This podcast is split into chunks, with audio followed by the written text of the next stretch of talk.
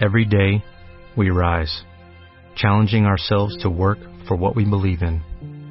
At U.S. Border Patrol, protecting our borders is more than a job, it's a calling. Agents answer the call, working together to keep our country and communities safe. If you are ready for a new mission, join U.S. Border Patrol and go beyond. Learn more at cbp.gov/careers.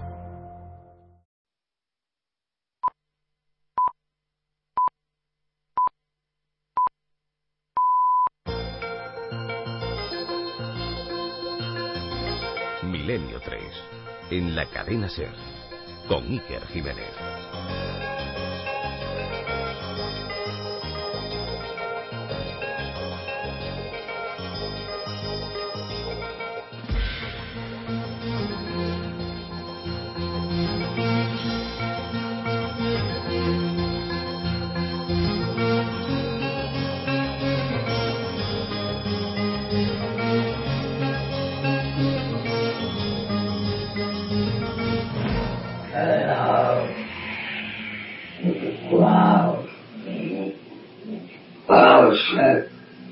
It's a branch, not a snake, and it's talking.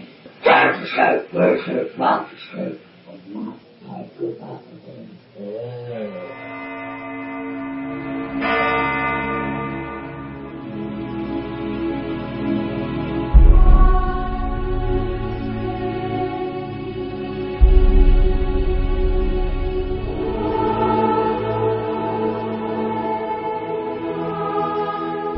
Y 31 minutos. Buenas noches, amigos. Bienvenidos a Milenio 3. Caemos en la cuenta hace escasas semanas. Analizando un caso poltergeist, un acontecimiento aislado que mantuvo en vela al Reino Unido durante varias semanas. Unas niñas, unos fenómenos extraños y sobre todo una voz, sí, una voz que desde luego parecía distorsionada, parecía agreste, parecía angustiada, parecía de todo menos la voz de una niña inocente. Y caemos en la cuenta de que ese tipo de voces se han repetido a lo largo del tiempo. Instantáneamente, casi matemáticamente, trazamos un paralelismo inmediato con otros casos, sucesos, de los que había grabaciones, de los que había testimonio. Y aunque son mundos diferentes, separados por el tiempo, las culturas, nos dimos cuenta de que había un extraño, un inquietante factor común, denominador, que unía como en un espinazo muchos de los sucesos. Y nos pusimos a investigar. ¿Es esta la voz del infierno, la voz del diablo, la voz de la enfermedad? ¿Y por qué hay esa especie de simetría en muchas de ellas?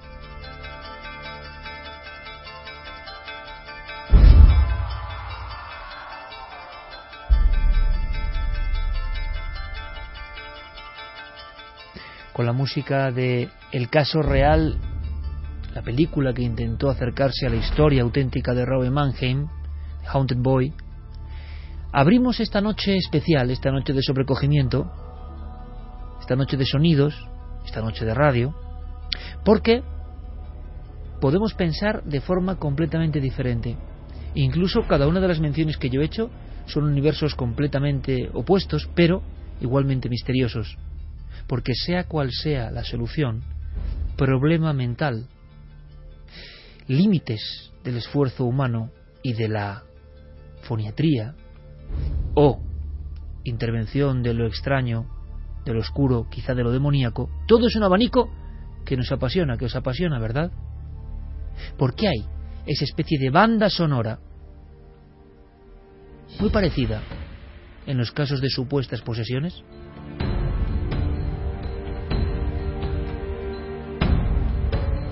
Una noche para reflexionar, desde luego para tener el oído muy, muy, muy bien entrenado. Algunas voces nos pueden hacer saltar del sillón o del lugar donde estemos, otras pueden provocarnos dudas, otras directamente las enmarcaremos en ese ámbito de la psiquiatría. ¿Estáis dispuestos al viaje? Carmen, buenas noches. Buenas madrugadas, Iker. Realmente tú caías en la cuenta y todos al mismo tiempo con tu detalle de decir, ojo, nos suena. Empezamos todo el equipo a calibrar casi mentalmente muchas de las grabaciones que, por estar ahí y otras por recuperarlas de los archivos del tiempo, nos daba la impresión de que tenían un nexo. Ahí empezaba el primer misterio, un misterio que curiosamente jamás ha sido abordado en nuestro programa después de tantos años. Concretamente centrarnos en lo que dicen los supuestos poseídos, en lo que se ha grabado en los estudios que hemos hecho intentando buscar algún tipo de raíz o de luz.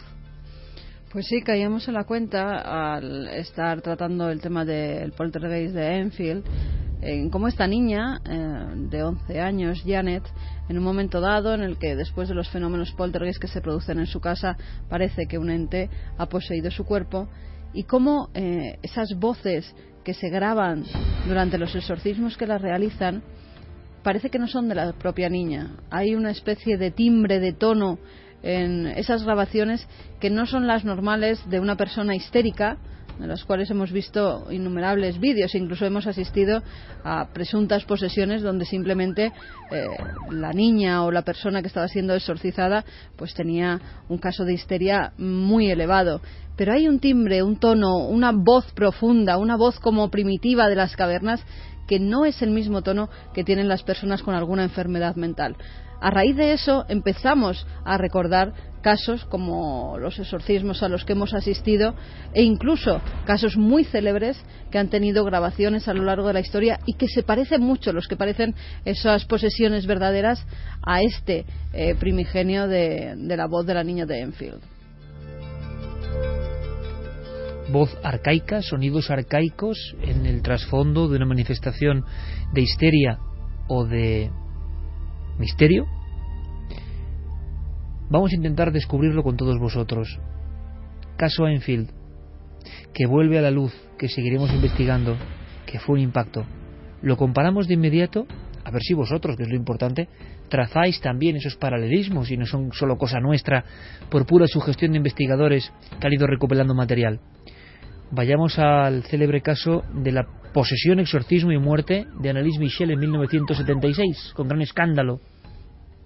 Efectivamente, Iker. Eh, el caso más eh, parecido en cuanto a voz se refiere, lo que primero nos vino a la cabeza cuando escuchamos el exorcismo de, de Janet fue el caso de Annalise Michel, una chica que empieza a sufrir eh, unas enfermedades, es tratada en un psiquiátrico porque eh, creen que, tiene serios problemas mentales. Durante un tiempo, además, es medicada profusamente, está internada en el hospital. Esos medicamentos no hacen absolutamente nada, eh, no provocan que esta chica empiece a curarse y lo que empieza a ser una enfermedad mental se convierte en todo un rosario de exorcismos que se hacen a lo largo de un año por parte de dos sacerdotes. Y algunos de esos exorcismos, la mayoría de ellos, fueron grabados. Y gracias a, que fueron grabados, eh, luego ya sabemos todos el final de Annalise Michel, acaba con su muerte en un estado lamentable. Están las fotografías e incluso la filmación de su propia madre cuando eh, la noche antes de morir, el 30 de junio, eh, su propia madre graba esas voces que parecen del propio demonio, mezcladas, fíjate porque esto es muy curioso, mezcladas muchas veces con la voz normal de la niña, de cuando es una joven, eh, normal, mm, muy perjudicada por, por no haber comido durante semanas, pero cuando está siendo exorcizada, incluso hay momentos en los que la madre y los exorcistas aseguran que hay una conversación entre los propios demonios. Es decir, son dos voces diferentes dentro del mismo cuerpo de esta chica. Si quieres, escuchamos esa voz y vemos eh, el paralelismo que hay con la primera que hemos oído.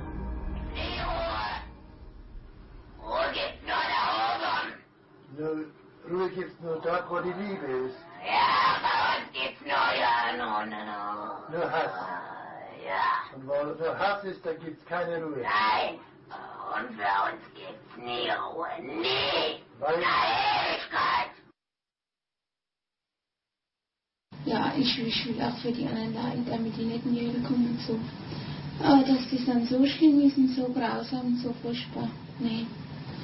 Das, das tut mir leid, und das ist so, so leicht zu aber wenn es dann wirklich schlimm wird, da will man überhaupt nicht mehr, da will mein Kind schon.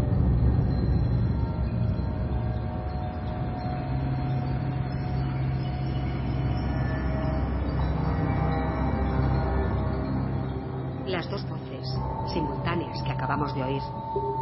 ¿Estás seguro de que ambas salían de Emily al mismo tiempo? Sí, sí, las oí.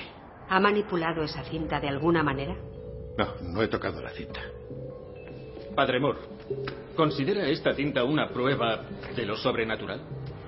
Creo que documenta ciertos indicios de que Emily estaba poseída. Signos de posesión se llaman. Con signos de posesión se refiere a que hablaba en varias lenguas que podríamos presumir que no conocía y a la vocalización de dos voces distintas simultáneamente. Sí, además de otros signos que observé y que he descrito al tribunal mientras escuchábamos la cinta, cosas que vi y que no se aprecian en ella. Santiago Camacho, buenas noches, compañero. Buenas noches, Iker. Clara, buenas noches. Muy buenas noches. Javier Pérez Campos, buenas noches, amigo. Muy buenas noches. Con Fermín Agustín, Noel Calero, Guillermo León y Diego Marañón preparando todo ya en navedelmisterio.com, en ikerjiménez.com.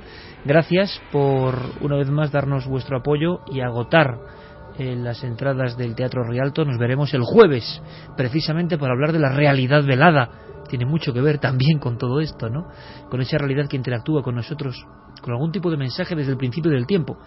Aunque no sé si tenemos ya el libro de instrucciones o si quizá jamás podrá ser comprendida esa cara oculta no de la luna, sino de la vida. Escuchábamos el corte de la película El exorcismo de Emily Rose, que es una gran película impactante como pocas, de las pocas también que nos ha dejado el pozo de inquietud real, qué curioso, del exorcista. ¿Por qué? Porque ambas están basadas en un episodio real y no se separan mucho de él.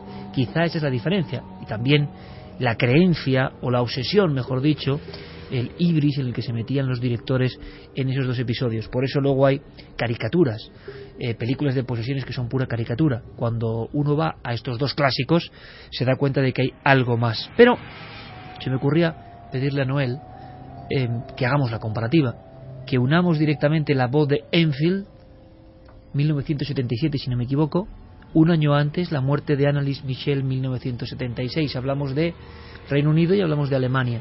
Hablamos de niñas que están forzando la voz, evidentemente, científicamente, lógicamente hay que pensar eso. Pero incluso a ese nivel, ¿por qué se fuerza la voz de una forma, con una cadencia, buscando qué arquetipos? La información que tenía la chica de Enfield o la chica Annalise Michel no era mucha. En todo caso, el impacto, por ejemplo, y luego hablaremos de eso, en el doblaje, en las emisiones de voz en El Exorcista. Sería de los pocos elementos que podrían haber generado un, vamos a llamarlo, arquetipo para ser copiado. Pero parece muy sencillo, demasiado sencillo. Por eso esta noche hay que hablar con científicos, con logopedas, con expertos en foniatría, a ver qué nos dicen. Es un campo apasionante. Vamos a hacer la suma o la unión voz de Enfield primero, voz de Annalise Michel. Es muy importante que a través del Facebook, de Twitter, ya sabéis, siempre en Nave del Misterio, también Milenio 3 con número arroba cadenaser.com, deis vuestras opiniones, mm, vuestra inspección detectivesca en este caso del sonido. Voz de Enfield, voz de Annalise Michel. Wow. Shit. We just bounced over the slate and was talking. Microscope, versus microscope. I go back again.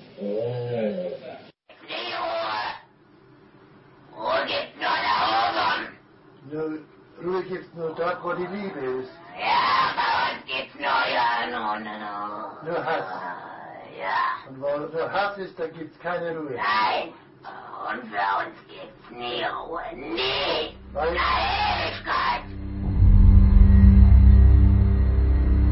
Es un diferente idioma, pero para algunos investigadores hay una especie de idioma común que une estas manifestaciones. Si vamos a los archivos más viejos, más arcaicos, nos encontramos no con grabaciones porque no existían, pero sí con descripciones más o menos detalladas de aquellos que habían asistido a exorcismos que consideraban reales.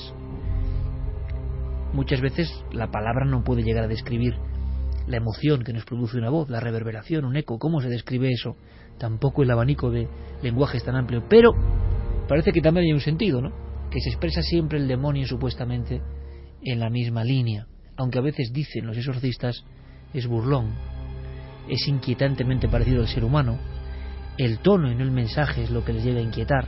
Hay todo un mundo y por eso también los exorcistas han hablado para nosotros.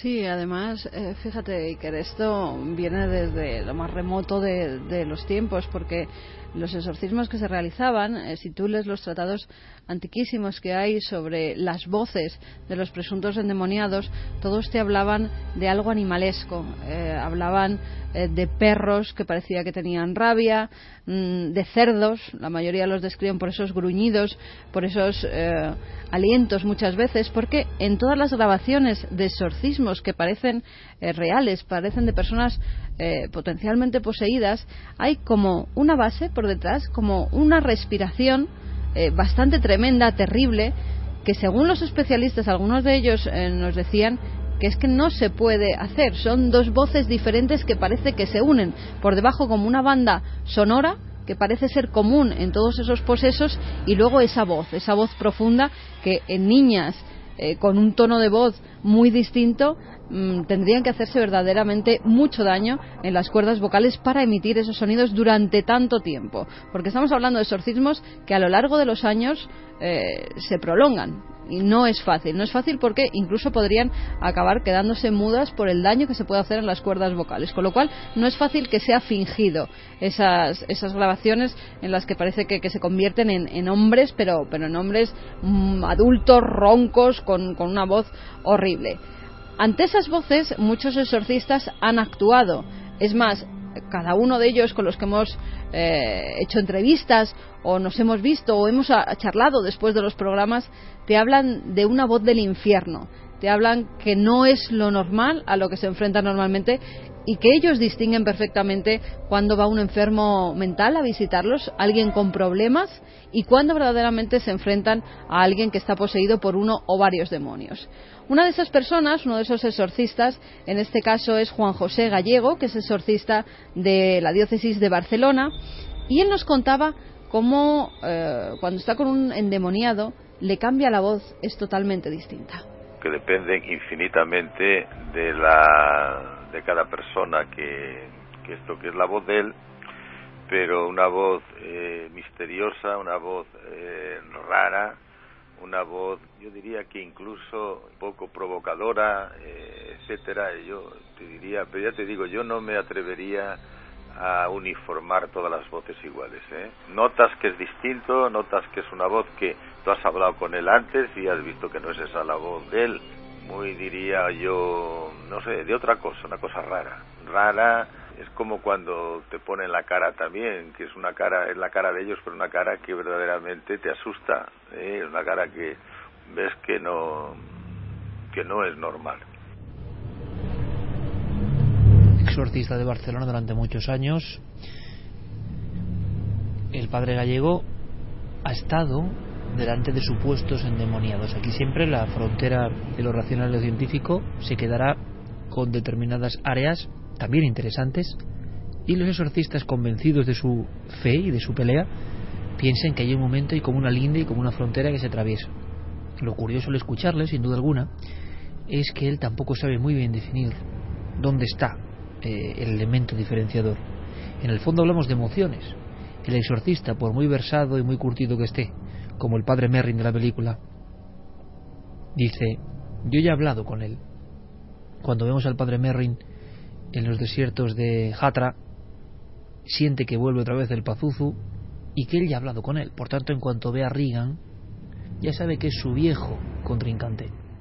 Por tanto, eh, es un poco escalofriante escuchar a un exorcista de Barcelona tantos años que lo que le sale a él para expresar un tema tan resbaladizo, incluso para nosotros, como las voces, entre comillas, del diablo, entre comillas, tiene que acudir a...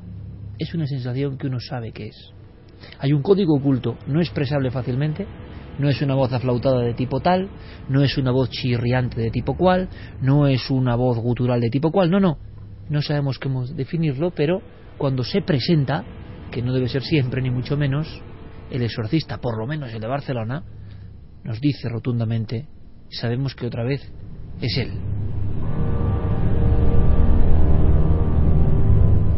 Además, sí que hoy en día es muy fácil, los oyentes lo pueden hacer perfectamente. Hemos revisado cientos de casos eh, de supuestos endemoniados y se nota perfectamente quién está fabulando, quién está haciendo una obra teatral, tanto en los movimientos, porque es, es muy común ver a personas que saben que los supuestos endemoniados tienen que convulsionarse, tienen que hablar de una determinada forma y se ve enseguida en esos vídeos cómo están forzando la voz, cómo se dirigen al sacerdote sabiendo lo que están haciendo. No suena igual. No suena nada igual. Te hablaba antes de, de esa banda sonora que va por debajo. Como no sé si nosotros tenemos el oído muy hecho a las voces, a las psicofonías, a las músicas, pero es como una banda sonora que va muy por detrás, que casi no se oye, pero que está ahí, que lo notas, que sabes que es y que además es eh, muy terrible, muy profunda, que te pone los pelos de punta, que en los casos que no son verdaderos notas No perfectamente, no existe. No existe, es como la voz del infierno, verdaderamente. Acabas como la voz de las almas quemándose, que eran lo que decían los tratados antiguos. Cuando esas voces salían del endemoniado, decían que todas las almas que se están quemando en el purgatorio eran las que salían de las cuerdas vocales de esos supuestos posesos, supuestos endemoniados. Esas almas que los demonios estaban torturando. Esos eran los tratados antiguos para definir estas voces tan extrañas. Que ayer tenían el mismo problema que tenemos hoy. ¿Cómo definir exactamente eso? Bueno, pues es como, como definir una figura arqueológica o un cuadro cuando nos impresiona y nos atrapa algo de él. Bueno, intuimos que en la poesía, en la pintura, están los últimos resortes de esa realidad desconocida. El exorcista, cuando ve esa presencia, se da cuenta de que algo ha variado y él mismo dice como una mueca. Me ha impresionado mucho ¿eh? el testimonio de Gallego porque es muy breve, es muy directo y no hace falta añadir más, ¿verdad, compañeros? Dice como cuando ponen esa cara ¿Qué cara es? No te estoy diciendo poner un ojo así, la mueca esa. Para entendernos, amigos, el puré de guisantes, las vueltas de la cabeza y toda la parafernalia y el oropel es otra cosa. Es otra máscara que seguro tiene mucho más que ver con la histeria. Hay una banda sonora, hay un fondo, un lecho sonoro, un algo por debajo, una pista oculta, un abismo dentro de esto, que cuando quizá lo has escuchado de una vez, resulta que se ha quedado en algún lugar. Y los oyentes, no los más jóvenes, no los de ahora quizá, los oyentes que llevan muchos años con nosotros o siguiendo programas de misterio muchos años, quizá también estén acostumbrados y se han quedado fraccionariamente con el tema como nosotros y ahora están uniendo piezas del puzzle. Es como con las psicofonías, que luego Clara nos contará. En las psicofonías no es a veces la voz, no es la palabra que se dice, ni siquiera es el tono, hay algo que no sabemos definir muy bien, nos encontramos con la misma cuestión, pero que nos indica que lo que se está manifestando, desarrollando o teatralizando delante de nosotros es algo poco usual, poco convencional. Salta un chip interno que comunica el fenómeno con nosotros. También ha hablado un exorcista gallego que continúa en la labor, ¿no? Continúa además semanalmente, hace varios exorcismos, es de los que más supuestos endemoniados recibe en la diócesis de Tui, que es donde él es sacerdote. Y eh, en este caso nos, nos habla, cuando le preguntábamos, de eso que te apuntaba yo al principio, cómo mm, nos lleva al estado primitivo, al estado casi animalesco, y cómo algunos de esos supuestos endemoniados incluso ladran como perros. Cada persona poseída del demonio es un mundo distinto. Encontré un caso una persona que quedó poseída del demonio por el juego de la Ouija y ladraba como un perro. A medida que le imponía las manos o rociaba como agua bendito, los ladridos eran como si cambiase de un perro distinto. Hay personas que gruñen como un animal. Cuando uno le impone las manos e intenta eh, expulsar al demonio. Otras personas eh, eh, está uno eh, practicando el rito del exorcismo y empieza pues las, los insultos eh, cobarde, no puedes, hijo de mala madre. Y entonces empieza a carcajadas, risas inconexas, sardónicas. Entonces empiezan palabras incomprensibles, lamentos o gritos de alarido. Y el demonio se manifiesta de forma distinta, pero hay expresiones ciertamente de gritos, alaridos y sonidos raros.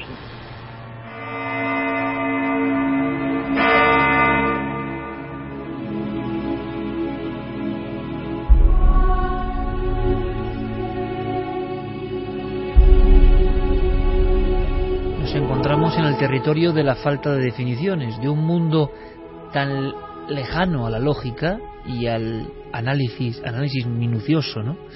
a la descripción analítica, que todo son sensaciones un poco personales. Curiosamente, cuando las conjuntamos vemos que muchas coinciden. Quien ha estado en un exorcismo, sea lo que sea el origen de ese exorcismo, sea cual sea la naturaleza del fenómeno, porque es muy sencillo eh, entender el rechazo que provoca, por ejemplo, el demonio, si alguien no es religioso, si uno no tiene creencias, em, estamos hablando de un tema que puede incluso eh, hacer esbozar una sonrisa, ¿no? En aquel que se cree con arrogancia conocedor de las cosas del mundo y del extramundo. Yo nunca me reiría, crea o no, de un tema como este, porque el demonio al final no es más que un sello que le hemos puesto o le han puesto quienes crean en una serie de conductas, de parámetros, de dogmas. Lo que estamos hablando es que el ser humano, incluso científicamente, esto es más misterioso. Quienes esbocen esa sonrisa hablando de algo tan pasado, ¿no? Como el demonio. Lo que estamos viendo es que la mente humana, en ciertos momentos de tormento, en ciertos momentos de disociación, en ciertos momentos de arcaísmo, en ciertos momentos de posible locura, acude a unos archivos y unas fuentes comunes. Los sonidos y los ecos que salen de ahí nos expresan, sí, primitivismo, quién sabe si un estado anterior a la racionalidad. ¿Qué es eso? ¿Esos sonidos qué son? Por tanto, el tema es apasionante. Se ría uno de las religiones, que me parecería tremendo, poco respeto, pero existe ese tipo de público también, y el público que científicamente cree que hay un enigma que mediante el sonido puede aportarnos un conocimiento. Pienso que la primera vez, porque yo he tenido la oportunidad, no sé si la fortuna o la desgracia, imagino que fortuna porque somos periodistas, de estar en un exorcismo que tenía todos los tintes de la realidad, todos los, vamos a decir, permisos, yo me sentí muy sobrecogido, sobre todo por el sonido. Es curioso. Me impresionaba incluso más el sonido escuchado después que lo que vi porque el sonido me permitía llegar a unos matices que iban a ese arcaísmo del que hablabas. Es como si muchas mentes del siglo XX-XXI, muchas niñas o niños atormentados de repente, porque son los casos que hemos estudiado, acudiesen a un lugar muy oculto, a una buhardilla muy oculta de nuestro ser, que pocas veces sale. La mera existencia de esa buhardilla, sea científica o religiosa, eso son solo lupas de mirar. Es muy apasionante, es muy interesante, porque seguramente no está solo en unas personas, sino en todos. Y entonces eso despierta. Ante algunos estímulos eso despierta y se comunica. Cuando se comunica, cuando sale al exterior, bien sea en un grabado antiguo o bien sea en estas grabaciones, el receptor, el que ve el grabado o el que escucha el programa de radio, siente una serie de cosas que tampoco son fáciles de analizar. El que esté atrapado en lo metódico o lo analítico tiende a veces a hacer esa mueca de sonrisa, pero muchas veces, y lo he experimentado, no yo, sino he visto otras reacciones, porque en el fondo hay un miedo muy profundo porque no hay tema que dé más miedo profundo hasta los que se ríen de ciertos dogmas que el del demonio. Porque hay un arquetipo muy fuerte. Porque si pensamos en lo que es en la oscuridad, en la sombra, eso va mucho más allá de las creencias individuales de las religiones. La presencia del pozo abisal, del oscuro que se presenta y, sinceramente, en el año 73 ocurre algo que todos conocemos y que seguramente es la película más nombrada en la historia de nuestro programa, El Exorcista. ¿Por qué no nos cansamos de mencionarla? Porque realmente toca ese arcaísmo, toca esos parámetros en cada una de las imágenes, en cada uno de los sonidos, en cada una de las grabaciones. Yo lo he contado muchas veces. Primero, yo no veo el exorcista solo hoy, a mi edad, con mi trayectoria. ¿Y sabéis por qué? Porque pienso que densifica, lo digo de verdad, soy incapaz de verla. Y hombre, he estado en algunos sitios, he hecho algunas cosas, ¿no? En la vida, pero eso es una especie de espejo de comunicación con algo que te puede interesar más o menos, pero desde luego muy amable no es. Está cuidado al detalle por gente que sabía lo que estaba haciendo. Si escuchamos a veces el doblaje original, el inicial, incluso en el de castellano, vemos una gente en los 70 muy metida, tan metida en el tema, que realmente sus expresiones de lenguaje y de voz estremecen. Por tanto, enseguida Diego propuso una cosa interesantísima, que es viajar a esa historia de las voces del exorcista. Porque sabemos que hay otra clave que tampoco se ha desarrollado mucho. Simplemente la sentimos cuando la exponemos, la sentimos. Y quizá desproveyendo a las voces arcaicas de la propia imagen de Reagan, que es impactante, cierto, pero la tenemos ya tan sabida, del puré de guisantes de la cabeza que se mueve, o de la terrible escalinata al cuarto de arriba, si quitamos todo eso, todavía impresiona más, porque queda la desnuda pista de sonido de algo que estaba muy bien estudiado.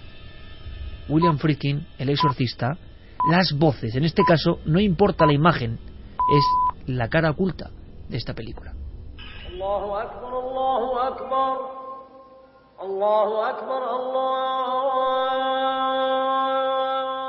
Les invito a hacer la prueba. Intenten meterse en la película escuchando la voz original de Linda Blair. I'm a friend of your mother's. I'd like to help you. You won't loosen these straps then. What an excellent day for an exorcism. No es fácil, ¿verdad? Probemos con la misma escena, esta vez escuchando a la actriz Mercedes McCambridge. I'm a friend of your mother's. I'd like to help you. You won't loosen the straps then. What an excellent day for an exorcism. Ya lo han visto, ella es la clave, pero hasta que el director William Fredkin y su equipo de sonido se dieron cuenta, tuvieron que pasar varias semanas de rodaje. En El Exorcista, hablamos de la novela, William Peter Blatty describía la voz del demonio como ronca, profunda y densa, llena de amenaza y poder. Había por tanto que modificar la fonación de una niña de 12 años para convertirla en algo aterrador. Los primeros intentos consistieron en modular la voz de Linda mediante ecualizadores. Aquella distorsión, sin embargo, ni siquiera se acercaba al resultado que Fredkin tenía en su cabeza. Fue entonces cuando el nombre de Mercedes McCambridge se cruzó en el camino del director. De su garganta salían las cosas más increíbles. Emergían sonidos dobles e incluso triples al mismo tiempo. Sonidos jadeantes. Era algo muy similar a cómo uno se imaginaría que suena una persona poseída por varios demonios.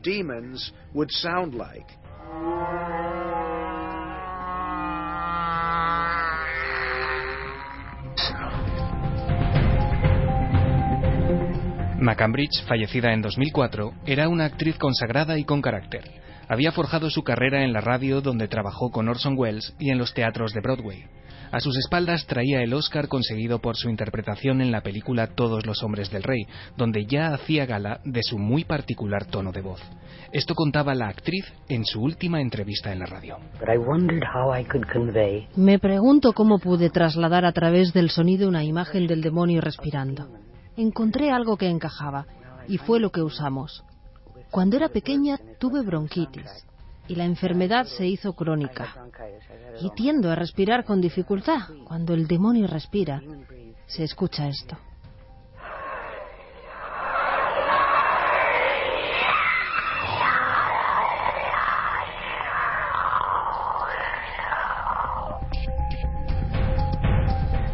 El director explicó a McCambridge qué quería de ella exactamente. La actriz tenía que potenciar su tono de voz, ya de por sí neutro, hasta que el espectador sintiera que estaba escuchando al mismísimo demonio. McCambridge tenía claro cómo hacerlo. Durante las semanas anteriores a la grabación, la actriz dejó de dormir, fumó varias cajetillas de tabaco al día y aumentó su consumo de alcohol.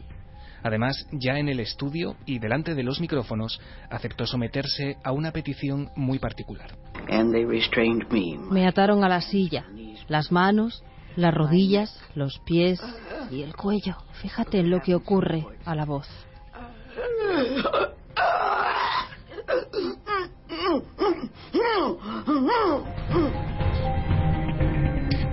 En 1987 la tragedia golpeó a McCambridge cuando John, su único hijo, asesinó a su esposa e hijos suicidándose a continuación.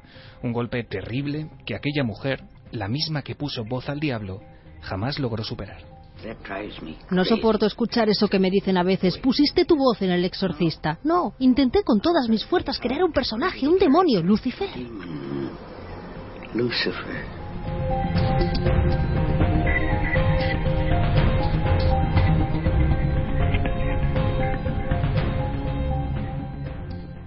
Toda la actualidad en torno a nuestros programas en navedelmisterio.com, el portal hacia lo desconocido. Búscanos también por Nave del Misterio en Twitter, Facebook y Google Plus.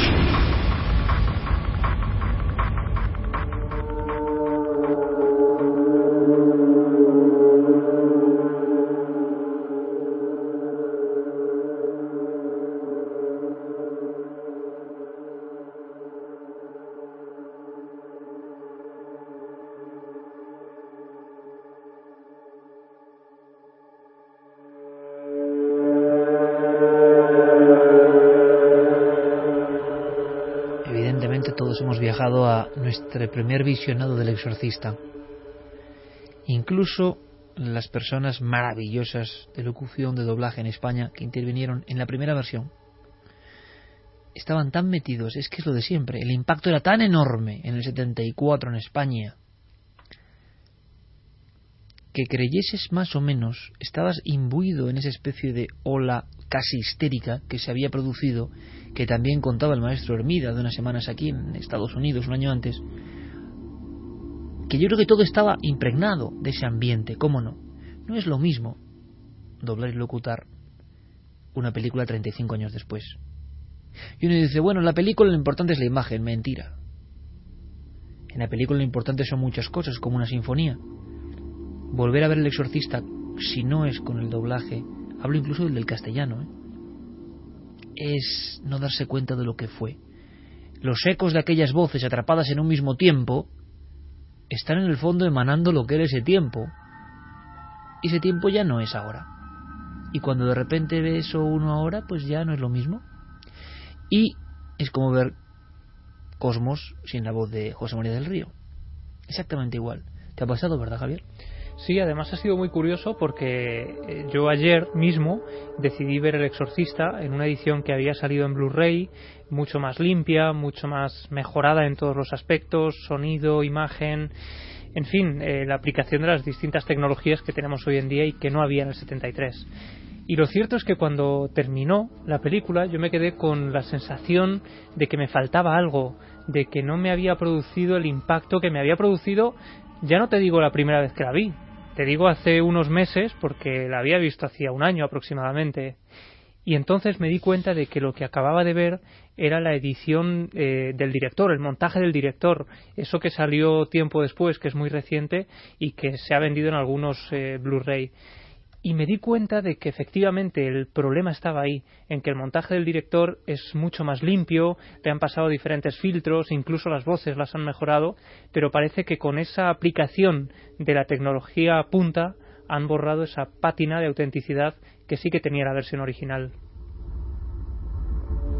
Nosotros también éramos diferentes, ¿verdad, Santi Clara, Carmen? Pero es verdad que había un algo, es como cada archivo de tiempo en su tiempo, ¿no?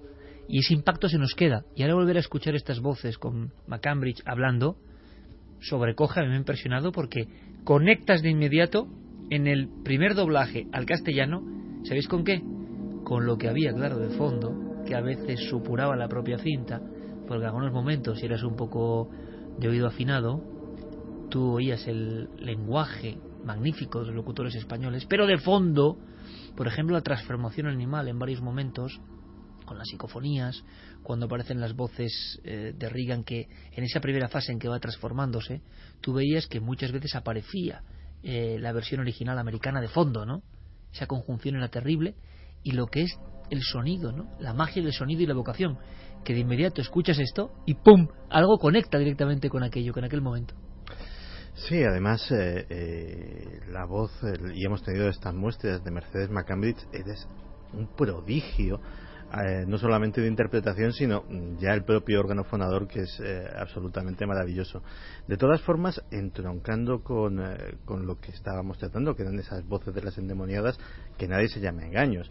Mercedes McCambridge era una mujer adulta, madura, ya cuando, cuando se hizo el rodaje del, del exorcista, con una voz muy particular, pero claro, estamos oyendo que de niñas, niñas son de muy corta edad sin esas cajetillas de tabaco, sin esas... Bueno, las noches de insomnio sí, porque en los registros de lo que es una posesión, pues evidentemente es, es una experiencia agotadora y sumamente traumática, eh, salen voces muy... No, muy parecidas, no, peores, bastante peores, a pesar de lo impresionante que puede llegar a ser.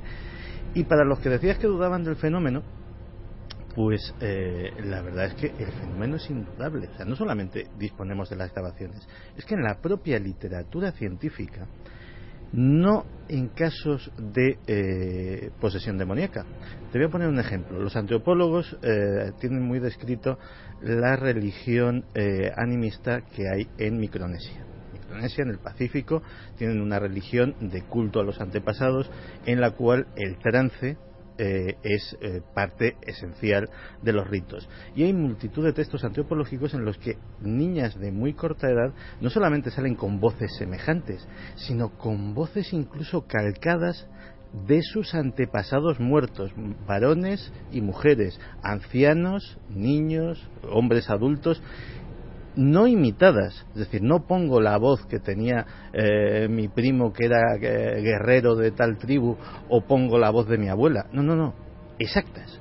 Entonces, en las capacidades del cerebro humano expresadas con la voz hay un enorme enigma, no solamente el enigma de las posesiones diabólicas, sino el enigma de lo que puede hacer nuestra mente y todavía no sabemos.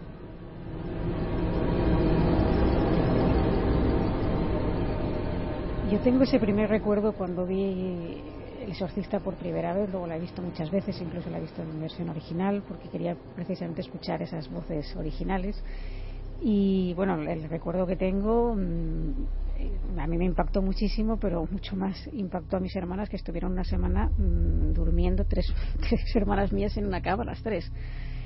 Pero fíjate que es de esas películas que ha generado un, una asociación en el inconsciente colectivo. Es decir, aquí estamos poniendo voces eh, que hemos oído que son de niñas, pero si ponemos una voz eh, sin decir nada, automáticamente vamos a pensar que es de una niña. Y eso la culpa la sí que la tiene el exorcista, ¿no? Pasa como con, con tiburón, ¿no? Eh, la culpa de que muchas veces nos metamos en el mar y miremos a un lado y a otro es de esa película que también fue un gran impacto aparte de, todo lo que se está comentando, que, me parece que es eh, interesantísimo, sobre todo esa especie de umbral que existe en estas voces entre lo que sería el primitivismo, ¿no? Eh, cuando el ser humano aún no era ser humano y en el momento en el que esa transformación se convierte en ser humano, yo diría que es una especie de umbral en ese punto exacto que nos remite a ese inconsciente, a ese primitivismo. Eh, yo creo que, que esa sería una de las claves, que quizá nos, nos llega más a fondo porque no estamos hablando de una voz normal, estamos hablando de una voz que se nos mete directamente en la inconsciente. Hemos hablado con médicos, con científicos, intentando mm, descifrar un poco este misterio que es tan evidente, pero en el que nunca habíamos penetrado en forma de dossier, ¿no? Estas voces, como decía Clara, eh, que pueden ser de un momento de un arcaísmo tremendo. ¿Hasta dónde nos llevan? Más allá de la Mesopotamia, ¿de dónde vienen estos ecos? ¿no? El exorcista hábilmente hilaba todo esto con una zona tan ensangrentada como Mesopotamia, pero, como decía ahora mismo Clara, esto suena a, casi eco de cuando el hombre empieza a hablar, pero sigue siendo muy animal, ¿no? Sí, eh, pero para los médicos eh, tiene una lectura completamente diferente. Además, hemos entrevistado a médicos eh, de distintas ramas para saber cómo desde la psiquiatría o desde el cerebro, desde el punto de vista del cerebro, como Manuel Martín Loeches, José Miguel Gaona y José Cabrera, nos pueden definir si esas voces son para ellos identificables como una enfermedad perfectamente tratable o de dónde pueden surgir. Estos cambios obedecen en un momento determinado a una voluntad, a una voluntad que puede ser más o menos consciente o en ocasiones inconsciente, en el que prácticamente otro, otro yo, parecido a esos casos de personalidades múltiples, toma el control de nuestro organismo. Pienso en estas situaciones en las que el cerebro hay veces que consigue eh, cosas extraordinarias del cuerpo. ¿no? Yo siempre, en este caso, pongo como ejemplo la, madre que fue capaz de levantar un coche eh, porque uno de sus hijos estaba debajo de él, es decir, sacó fuerzas de donde normalmente no hay. El cerebro a veces hace estas cosas, ¿no? Y fuerza la máquina, fuerza el cuerpo hasta situaciones a límites más allá de los normalmente aceptables. Hay voces que se pueden adquirir de forma inconsciente, es decir, en trance o en situaciones psíquicas muy extremas de estrés. Por ejemplo, el típico grito de auxilio de una persona desesperada es un grito que en condiciones normales no se puede hacer. Es un grito en el que va la vida. Por lo tanto, ahí todo el cuerpo se fuerza en esas cuerdas vocales y sale un grito que sería imposible de hacer en condiciones más, más normales. Y en cuanto a las situaciones de trance, inconscientemente, en estado psicótico o en estado de, de, histeria o en estado de creencia de posesión, las voces también pueden alcanzar sonidos que no se alcanzarían si la persona está tranquila. La tripleta de doctores conocedores del cerebro y muy interesante lo que dicen todos, pero el doctor Cabrera siempre tan preciso y es verdad, en circunstancias hasta más cotidianas hay momentos donde en ese grito va la vida y entonces eso toca unos acordes de una melodía muy singular, que no es habitual y que llega a calar eh, profundo en quienes lo oyen. ¿Vamos a otro exorcismo? Sí, vamos a otro, a otra voz. A otro exorcismo que en este caso además está llevado a cabo por un sacerdote pero también por una persona que realmente se interesó por el tema de los demonios y los exorcismos después de ver una serie de acontecimientos eh, que le marcaron profundamente. Policía de Nueva York durante muchísimos años, el sargento Ralph Sarchi, eh, de repente se encuentra que ocurren sucesos extraordinarios, paranormales y que hay personas que pueden estar poseídas por entes diabólicos. Él mismo sufre en su propia casa eh, las visitas mm, de esos demonios que él creía verdaderamente que estaban actuando en su contra porque realizaba exorcismos. Uno de ellos lo hace en una iglesia y es también a una mujer. Esta es su voz.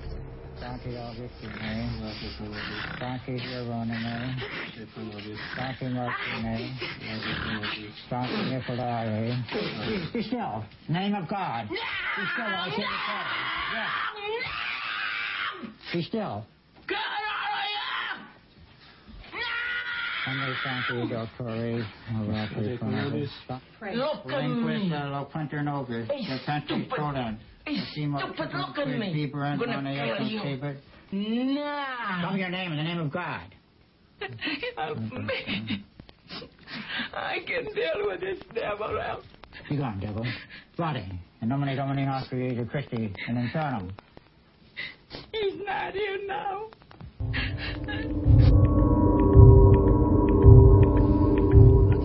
Que desde luego parecían propios del altibajo del desequilibrio, pero no, sea así o no, daba mucho miedo. Al principio parecía un animal, ¿eh? es que no, no son altibajos de, desequilibrios tampoco. Eh, en los exorcismos que se realizan, incluso en la película del exorcista lo podemos ver perfectamente. Hay momentos en el que esos demonios parece que en la lucha contra el sacerdote pierden fuerza y entonces sale la personalidad de la persona poseída. Eres consciente durante unos segundos de lo que está ocurriendo y de nuevo vuelve a poseerte ese ente o esos demonios que están dentro de tu cuerpo. Son esas fases que se, dan durante los exorcismos, fases en las que los endemoniados, por ejemplo, en un momento dado de lucidez, reconocen a los familiares que están alrededor, les piden ayuda, les piden que les liberen de las ataduras, que, por favor se los lleven de, ese lugar, que dejen al sacerdote, inmediatamente son los demonios los que vuelven a poseer ese cuerpo y los que empiezan a hablar directamente eh, a través de la voz de esa persona poseída escena que nos has contado ahora mismo, sean los demonios o el factor que sea, o la oscuridad o la perturbación, pero desde luego es, me estoy imaginando a un náufrago en mitad del oleaje, asoma la cabeza, pide auxilio, vuelve a cubrirle la oscuridad de la noche eterna del agua, vuelve a estar sumido en ese abismo, alguien le agarra hacia abajo, vuelve a salir por un instante pidiendo auxilio de nuevo, socorro, soy yo, y vuelve de nuevo la capa de lo otro a llevárselo, ¿no? Es que son así, es que realmente... Eh, Tomas de conciencia repentinas, Lo hemos podido ver en algunos de los exorcismos. Parece que durante un rato van perdiendo fuerza esos demonios, en el caso de los sacerdotes que creen que están luchando directamente contra uno o varios demonios que poseen el cuerpo. La lucidez de la persona poseída y de nuevo otra vez el mal que accede a través de las cuerdas vocales de esta persona. En El Exorcista, si recordáis, se contaba muy bien, y ahí el doblaje en castellano, la primera versión era terrorífico. O sea, cuando hicieron la segunda hornada, fue como perder toda la magia, ¿no? Entonces, también es un misterio. ¿En qué sentido? En que te das cuenta de que unos pequeños cambios han quitado al malo a la construcción que se había hecho. ¿Os acordáis cuando el padre Carras, como siempre digo yo, el atormentado padre Carras, Jason Miller, eh, va vagando por unos suburbios y se encuentra a alguien que le pide una limosna, ¿no? Y entonces, mucho me traje después, cuando ya está metido en la arena del exorcismo, cuando tiene que subir varias veces esa habitación terrible, que da más miedo casi la subida a la habitación que la propia historia, ¿no? Porque cada vez que Jason Miller y Max von Sydow tienen que subir es como una especie de peregrinación, ¿no? Al umbral. Y tú vas tomando conciencia de que eso está pasando. Hay un momento dado cuando ya desde luego el espectador no lo advierte ni lo espera, y Friedkin, en contacto con William Peter Blatty, autor del guion de la novela, estaban muy metidos en esta historia. Nada es al azar, es lo, es lo increíble de, esta historia increíble al mismo tiempo, valga la redundancia, de Robin Mangel y su transformación, creo que todavía más potente que la historia real. Es cuando de pronto, en esas huidas y bajadas, también aparece una condición malévola del demonio, se transforma en la madre, en la voz de la madre de Jason Miller, hay un momento en la amalgama de voces y queda en la película como si soy una facultad de alguien perturbado o es el demonio quien hace esto. Hay un momento en que de pronto, yo creo que han pasado 30, 40 minutos y mitad del metraje, Jason Miller clava su mirada en la niña, la niña sonríe, pero esa sonrisa da más miedo que la mueca anterior y una voz que no se sabe dónde ha salido vuelve a replicar lo que le dice el digo en la calle semanas antes, que es socorra un pobre monaguillo. Eso se te queda para siempre. Pero es una demostración eh, de la legión, ¿no? Lo que decían que conformaba la fuerza diabólica. Bueno, como estamos vagando entre creencia, fenomenología y ciencia, vayamos de nuevo a la ciencia. Los logopedas, los foniatras, los expertos en cuerdas vocales, en la fuerza, como decía Santiago Camacho, increíble lo que puede hacer la voz humana, ahí nos tienen que ayudar. Javi ha hecho un experimento muy, muy curioso. Pues sí, yo me he puesto en contacto con diferentes expertos en el mundo de la voz para que en principio me dieran su opinión sobre estas voces y cómo se podrían eh, falsear, si es que se puede, y luego además que nos dieran su opinión sobre las voces que surgen de estas grabaciones de exorcismos. Yo hice además una prueba que es sin decirles nada a nadie enviarles varios cortes, algunos pertenecían por ejemplo al caso de Annalise Michel y otros eran casos no contrastados, casos en los que no estaba muy claro que la persona pudiera estar poseída realmente. Y me ha sorprendido que todos los expertos han apuntado siempre a la voz de Annalise Michel y a la voz de Janet Hodgson como dos de las más extrañas que han oído nunca. No han tenido en cuenta las otras voces que no estaban tan claras. ¿Me quieres decir, Javier, que el caso de Enfield y el caso de Annalise Michel, los expertos científicos en este ámbito, sin saber qué eran, han dado en la diana diciendo, ojo con estos casos? Sí. Sin querer decir, por supuesto, que sea nada eh, extraño, pero ellos sí que pueden decir. Sí, desde el punto de vista, ¿no? Eso es, ellos sí que pueden decir, y lo vamos a escuchar de su propia voz, si se puede hacer o no y en qué puntos, qué detalles les han impresionado. La primera persona que vamos a escuchar es Celia Guisasola, ella es logopeda y foniatra, eh, nos cuenta su opinión sobre esa voz de Annalise Michel, que es la que más le impresiona, y también nos responde a la pregunta de si se puede masculinizar una voz eh, femenina de este modo. Sinceramente, cuando estaba escuchando yo los audios, escuché primero el exorcismo y pensé que estaba oyendo a un hombre. Y luego escuché la voz femenina, que además ella tiene una voz muy dulce cuando habla, y realmente mm, volví a mirar los audios, volví a darle y volví a escuchar los dos otra vez y eh, dije, bueno, realmente me sorprende. O sea, es decir, no es algo que, que sea fácil de hacer si no hay algo detrás para poder cambiar así la voz, es decir, no puedes cambiar tan fácilmente porque las hormonas actuarían siempre.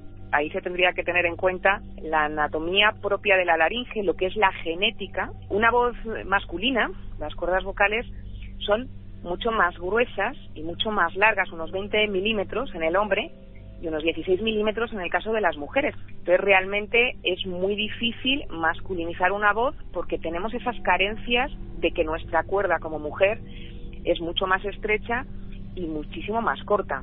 lo que pasa que, bueno, luego hay gente que recurre, pues, desde hormonas hasta operaciones y, bueno, pues eso podría paliar por ahí el, el poder masculinizar, pero siempre sería una voz masculina en todas las circunstancias, no cuando tú quisieras ponerla.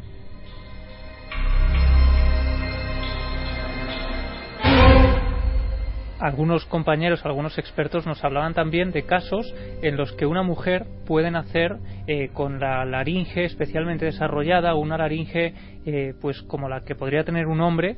Lo que ocurre es que igual que nos decía Celia, tendría que tener siempre ese tono, ese El cambio es lo difícil, ¿no? Eso es, el cambio es lo que más llama la atención. También, por ejemplo, el que no se produzcan efectos secundarios como la tos. Una cosa tan normal, si cualquiera de nosotros impostamos una voz eh, de esa forma, tiene que haber un momento en el que la garganta, la irritación, nos produce una, una tos especial. También eh, hay una clave que se apuntó, por ejemplo, en el caso de Enfield, donde se dijo, por cierto, que Janet Hodgson podía estar imbuida por el influjo del exorcista y que quizá eso le había producido tal impacto que ella estaba después generando esos efectos casi de forma inconsciente. Un impacto que evidentemente existió, porque lo que ha contado Clara en su propia familia es el ejemplo perfecto de algo que pasó en miles de hogares en todo el mundo. ¿eh? Sería muy interesante analizar el fenómeno sociológico también. Lo que ocurre es que ella siempre dijo que era, bueno, era una niña muy joven y que no había visto esa película. Pero eh, en ese caso los expertos decían que la clave podía estar en las falsas cuerdas vocales, algo que podría generar esa voz, esa segunda voz, y que haría extrañar a toda la gente que estaba a su alrededor escuchando y atendiendo pues eh, ese espectáculo. Hemos hablado con el doctor Miguel Ángel Pertierra, él es doctor en otorrinolaringología y nos cuenta qué son esas cuerdas vocales falsas y qué papel podrían jugar en todo esto. Cuando hablamos hay unas cuerdas vocales que se llaman cuerdas por el, aspecto eh, visual muy parecido a, a una cuerda de, guitarra, para que me entiendan los oyentes, y que eh, realmente sería con lo que se hablaría. Pero justo en, una zona eh, superior se está la, la, región de, la, de las bandas, las falsas cuerdas vocales. De hecho, eh, por ejemplo, hay en Oriente personas que lo que producen son una serie de, de disfonías, es capaz de utilizar tanto las bandas o las cuerdas vocales falsas y las cuerdas vocales verdaderas asimétricamente, incluso descompasadamente, y entonces produce una serie de, de tonos bitonales que son eh, realmente eh, muy llamativo a, la audición. Es como cuando uno está afónico y le sale ese pequeño gallo, mm, pues ese gallo que muchas veces a uno le puede salir puede estar forzado por las cuerdas vocales falsas que, ojo, que cuando se esfuerzan mucho dan ese aspecto también y, ese, y ayuda a ese sonido bronco y duro que comentaba antes. 2 y 27, esto es Milenio 3 en la cadena SER. ¿Por qué es interesante el misterio muchas veces? Porque vosotros sabíais la diferencia de las cuerdas vocales, que existe todo esto, yo desde luego no. Y a mí esto me parece interesante, saber un poco más del enigma de cómo hablamos, por qué lo hacemos, qué anomalías hay dentro de la pura ciencia. Bueno, pues a esto te arrastra el propio misterio, te va llevando a estas orillas, ¿no? Concretas. Más cosas, Javier. Bueno, fíjate que, eh, que, curioso que el doctor Pertierra se refiera pues a esos a esas afecciones pulmonares como posible causa también de estas voces y que y que Mercedes McCambridge bueno recurriera a ese a esa voz que le había dejado la bronquitis también para emular la voz del demonio. Y es que muchos expertos están eh, convencidos de que tiene que haber alguna afección de algún tipo en este tipo de voces para producir ese sonido tan desgarrador. A quien vamos a escuchar ahora son a Fernando García Escudero, él es logopeda, máster en patología y feminización de voz del Instituto Superior de Estudios Psicológicos, y a Fernando Becerra, que es logopeda y actor de doblaje, para saber desde sus puntos de vista también la opinión respecto a estas extrañas voces. Todas las grabaciones que yo he escuchado, sobre todo la de Emily y la de Janet Hudson, de la primera grabación, pues realmente son trabajos bitónicos bastante complicados de hacer. Digamos que la, están totalmente sugestionadas por una obstrucción o un estado de alteración mental que le puede provocar ese sonido. Son sonidos extraños, pero incluso algunos de ellos pueden ser similares a eh, que puede emitir una mujer en mitad de un parto. En la grabación de Janet Hodgson la característica que veo en esta, en esta voz es que hay una bitonalidad. Veo una bitonalidad clara, entonces no sé si es por una, por una patología, por, un cierre extremo, pero ahí lo que más me llama la atención en este, en este caso es esa bitonalidad. Y luego también la que me ha llamado mucho la atención es la de Annalise Michel, más o menos al final de, de la grabación suena un sonido muy metálico, es un sonido, el sonido roto normal, este que, está sonando, con voz totalmente, con mucho aire, con mucha constricción, eh, con mucha masa, pero sin embargo, al final suena como un sonido metálico por debajo, es como que las cuerdas vocales están haciendo, se están estirando, o sea, está, está viendo otro, otro proceso diferente. Por vez primera, logopedas expertos en foniatría en cuerdas vocales desde el punto de vista médico y hasta el punto de vista del doblaje, creo, hablan sobre este fenómeno de las voces asociadas a lo demoníaco. No deja de ser interesante muy interesante porque Fernando García me decía que él no puede enseñar a usar una voz bitonal. Es decir, eh, dice que para eso habría que crear una patología, habría que crear, por ejemplo, un edema, un pólipo, algo que hiciera o que generara esa rasgadura en la voz para crear esos dos tonos. Pero eso haría, igual que nos decía antes eh, Celia Guisasola, que esa voz fuera constantemente igual, fuera siempre la misma, no, no existiría ese cambio que vemos eh, de forma tan repentina y además eh, lo que es extraño y también nos lo comentarán es que después no se produzca ninguna irritación, ninguna ronquera, ningún efecto secundario propio de esta voz tan eh, rasgada. Y de lo que están también convencidos es que, en cualquier caso, hay algo aquí que juega un papel muy importante desde la mente, desde la propia psicología de las personas a las que les cambia esta voz, hasta tal punto que Fernando Becerra nos va a contar cómo un trauma puede cambiar la voz y cómo se ha estudiado este fenómeno a lo largo de la historia. Muchos de los excombatientes de la Primera Guerra Mundial llegaban a unos registros vocales casi antinaturales y eso venía motivado por el trauma que le suponía el, hecho de haber vivido la Primera Guerra Mundial que se caracterizó por el uso de nuevas armas. Eso provocó que el soldado que antes podía, por ejemplo, enfrentarse en guerras de cuerpo a cuerpo, se enfrentaba a otros medios y se provocaba muchas veces una reacción psíquica bastante potente en el cual pues el desarrollo del cuerpo en shock, en la mente en shock, pues podía llegar a, lógicamente, al desarrollo de una serie de voces que no son naturales. Así que por un lado tendríamos la posibilidad de ese shock, de ese trauma, y por otro, eh, lo que me comentaban todos es que para producir estos, eh, estas voces bitonales en ocasiones, si quisiéramos hacerlo de forma profesional, requeriríamos años de entrenamiento. No es una cosa sencilla ni que uno pueda hacer de un día para otro, como ocurría, por ejemplo, en el caso de Annalise Michel. Y un último detalle que a ellos les ha impresionado es, eh, como os decía antes, que no se produjera ningún efecto secundario en la voz de estas personas. Nos lo cuentan Celia Guisasola y Fernando García Escudero. Yo que soy foniatra y trabajo rodeada de voces constantemente, ahí sí te digo un no rotundo. No se puede aguantar tres horas con ese tipo de sonido.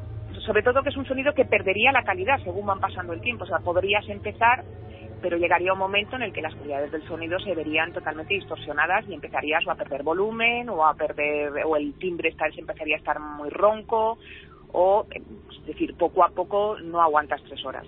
Y además se están contorsionando están tensando cuello. Todavía es mucho más difícil el poder generar todo ese sonido.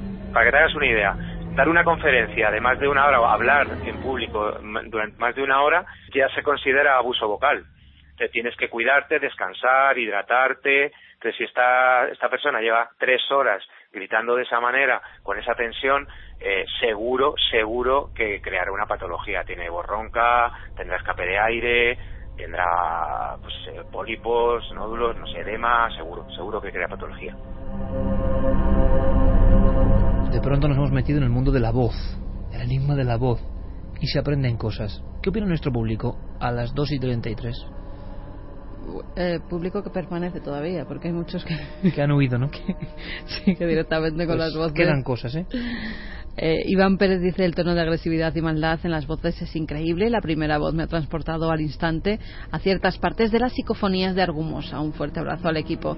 Merche dice, y yo me vengo al pueblo, casa de 100 años, qué miedo tengo con la luz encendida y abrazada a mi perro. Madre mía, vaya escalofríos.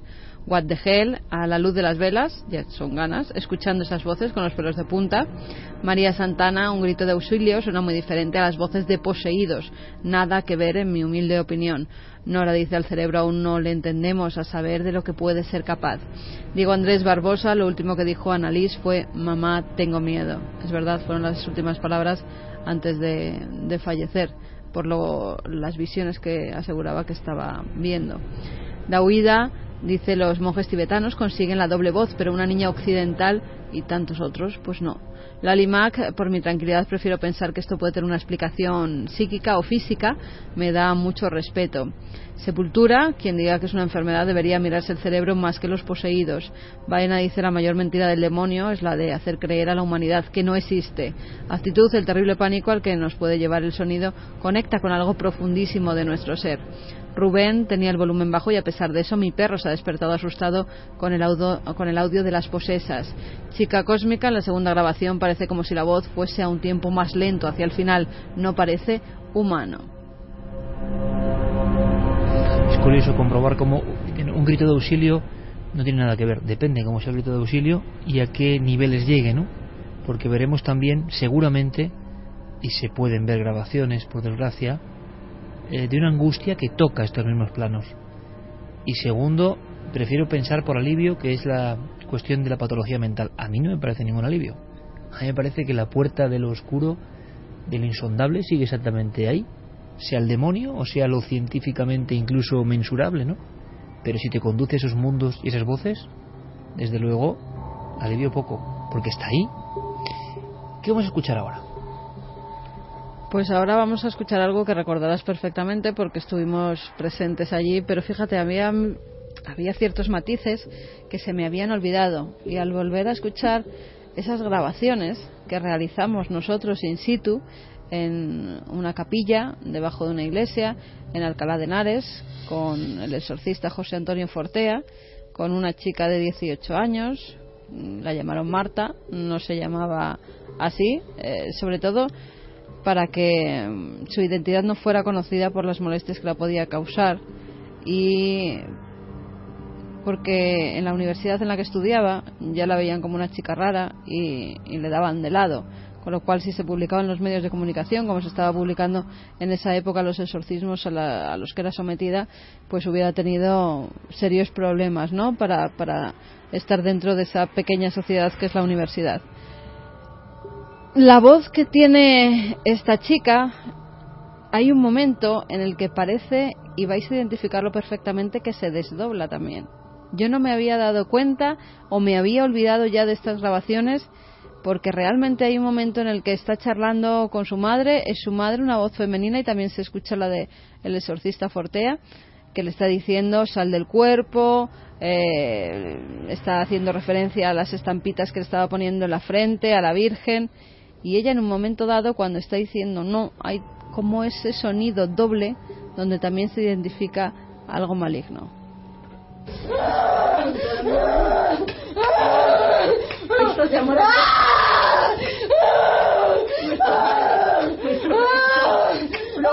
Abre los ojos y mira a la Madre de Dios.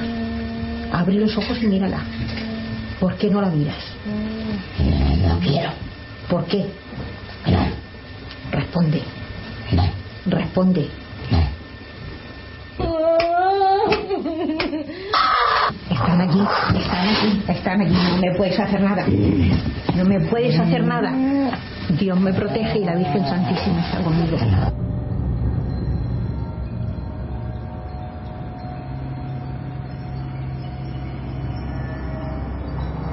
Vamos a hacer una cosa, Noel, a ver si me puedo recuperar un momento el, el, el instante final de, de esa grabación porque se me acaban por los pelos de punta y yo estaba allí. Y estuve en dos jornadas diferentes. Esto está grabado hace 15 años, ¿eh? Se dice pronto. Hace 15 años, en una parroquia, con todos los permisos, digamos, un largo exorcismo, el sacerdote actuando, pero claro, yo no recordaba. Hay, no son los alaridos, es lo que estamos hablando, compañeros, no son los alaridos principales. Es la pista inferior, vamos a llamarlo así. Es lo que subyace es lo que camina, serpentea, repta por debajo. Hay una especie de risa y una especie de voz hacia el final. Quédame decir lo que os parece, porque no he escuchado, yo no recordaba, ¿eh? Y lo grabamos nosotros, que es la diferencia, ¿no? Estabas allí. Eh, ojos en blanco, contorsiones, sufrimiento, pero no era yo muy consciente de este momento. Es muy parecido a, a las burlas que hace la niña Regan en El Exorcista al sonido ese. Y muy parecido a las risas también, no las hemos puesto porque eran ya demasiadas voces, de Annalise Michel, de Janet. Siempre hay un momento, y además lo decía uno de los exorcistas, que hay como un sarcasmo terrible de ese demonio, de ese eh, ente que posee el cuerpo, que tiene una risa muy terrible. Y en este caso yo, al volver a oír las grabaciones, identificaba esa risa y también algo más por debajo, como una terrible rosarios de voces, hay algo ahí como una banda sonora también de, voces terrible. No me puedes hacer nada. Dios me protege y la Virgen Santísima está conmigo ha sido un poquito más corto, ¿no? Sí, pero se oyen esas voces como por debajo de, la madre de ella. Es un poco en ¿eh? vivo porque yo estoy interesado también, espero que ustedes también, vosotros también. Bueno, luego, luego te contaré otra cosa que nos ha pasado escuchando además. Un poquito antes, ¿no? Un poquito antes. A ver. Están aquí, están aquí, no me puedes hacer nada. No me puedes hacer nada. Dios me protege y la Virgen Santísima está conmigo. Sí, es como una risa, como un sarcasmo, sí. ¿Qué, ¿Qué ha pasado con los cortes? Luego te lo cuento. Luego te lo cuento porque cuando empiece a hablar Clara de las psicofonías, eh, veremos lo que ha ocurrido en las grabaciones que hemos realizado. Escuchamos a Manolo Rodríguez, eh, digamos el jefe de sonido de Cuarto Milenio, de nuestro compañero que analiza todos los sonidos, eh, pone banda sonora, digámoslo así, de audio a nuestro programa. Ha analizado muchas psicofonías, evidentemente, muchas cuestiones, y nos interesa mucho saber qué opina en torno a estas voces. ¿Cuál es su clave? Lo que he hecho en principio es eh, limpiar todos los audios, escuchar uno a uno y, bueno, primero dejarlos un poco despejados de, de ruidos de fondo para, para oír bien la voz del, de la persona que está siendo tratada, ¿no? Y lo que oigo es, es una voz brutal. Son voces tan fuertes, tan fuertes que, que casi todas están distorsionadas. O sea, que los micrófonos salen distorsionados porque tienen tal potencia y, que a mí me, parece increíble que, que, al segundo grito no estén esas voces ya completamente afónicas y rotas. Yo lo que escucho es justo una voz natural, o sea, lo que sería un timbre natural de voz, mezclado con un timbre que está bajado de tono, está como unos cuatro o cinco tonos por debajo, como si fuera artificialmente, pero claro, eh, supuestamente esas voces están grabadas en el momento, o sea, quiero decir que no tienen ningún procesado, pero sin embargo parece que lo están, porque suenan dos voces a la vez, cosa que es imposible de hacer. O sea, eso solamente se hace con trucos, trucos de postproducción. ¿Esto es posible? Eh, ¿Tiene explicación? ¿Una explicación natural? Ninguna. Pues mira que Manolo Rodríguez es bastante escéptico, ¿eh, compañeros? Y que nunca se corta un pelo en dar la explicación me ha sorprendido muchísimo su declaración. Sí, y además. Es como si la gente ajena al mundillo este tan concreto se pusiera por vez primero a analizarlo, que es lo que no se suele hacer, y su sorpresa y su franqueza es total. Oye, no entiendo esto. Claro, y, hacen referencia, por ejemplo, a esas dos voces constantemente. Y lo que nos decía Manolo, además, es que curiosamente este mismo efecto que estamos, que hemos escuchado, es el que se utiliza cuando en un efecto de postproducción de sonido queremos asustar, queremos, por ejemplo, generar una voz de un monstruo o de cualquier cosa, ¿no? Entonces bajamos el tono de esa persona y lo mezclamos con el tono normal. Así que eh, no sé si ese efecto eh, lo hemos generado natural, ¿no? Eh, claro, claro. Entonces es muy curioso, pues ver que este efecto que estamos utilizando de forma, digamos, pues que lo utilizamos con un programa de, grabación de audio, ya se produce de forma natural en, casos tan extraordinarios, tan antiguas, ¿no? Y sobre todo la sensación desde la técnica y la ciencia de que pocas veces que es curioso, ¿no? Si no les acercamos este material, no te pones a examinar este material cuando es de suma importancia para personas de áreas que pueden arrojar algo de luz. ¿Escuchamos otro exorcismo? Sí, vamos a escuchar además eh, la comparativa, eso que, decíamos antes de las voces de las personas que parecen estar poseídas y luego vuelven a esa lucidez. Bueno, pues en un exorcismo que lleva a cabo Bob Larson, que es un sacerdote evangelista, que lleva a cabo numerosos, además eh, es llamado casi en todo el mundo e incluso hace exorcismos por Internet. Como ya no llega a muchos países que, que piden su ayuda, directamente los hace por Internet. Dicen que es lo mismo que cuando está en Skype con un poseído, pues que puede realizarlos y intenta sacar los demonios del cuerpo. En uno de los primeros exorcismos que realiza, eso sí, in situ, con la persona, con la mujer eh, presuntamente poseída, se da eso de lo que hablábamos antes. Están charlando y de repente parece que la voz del demonio surge. Se oye la voz de ella normal, la voz de Bor Larson y también la voz de ese supuesto demonio. What's your first name? What? What brought you here tonight? I'm very tired. I, don't like you.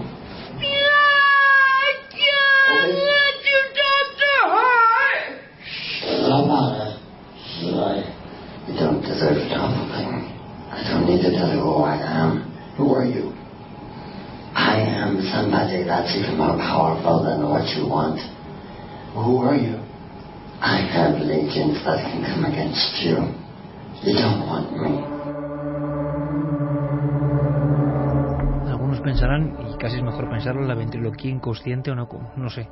Pero desde luego todo tiene un sonido, diríamos, perturbador, ¿no? ¿Sobre esto opina el doctor Gaona? Sí, porque el doctor Gaona aseguraba que hasta su clínica llegan algunas personas con ciertos síntomas que son parecidos a veces como los ojos en blanco, eh, las formas que adopta el cuerpo cuando se pone casi haciendo el pino puente. Pero ¿y las voces? ¿También ha podido oír en esas personas a las que trata esas voces?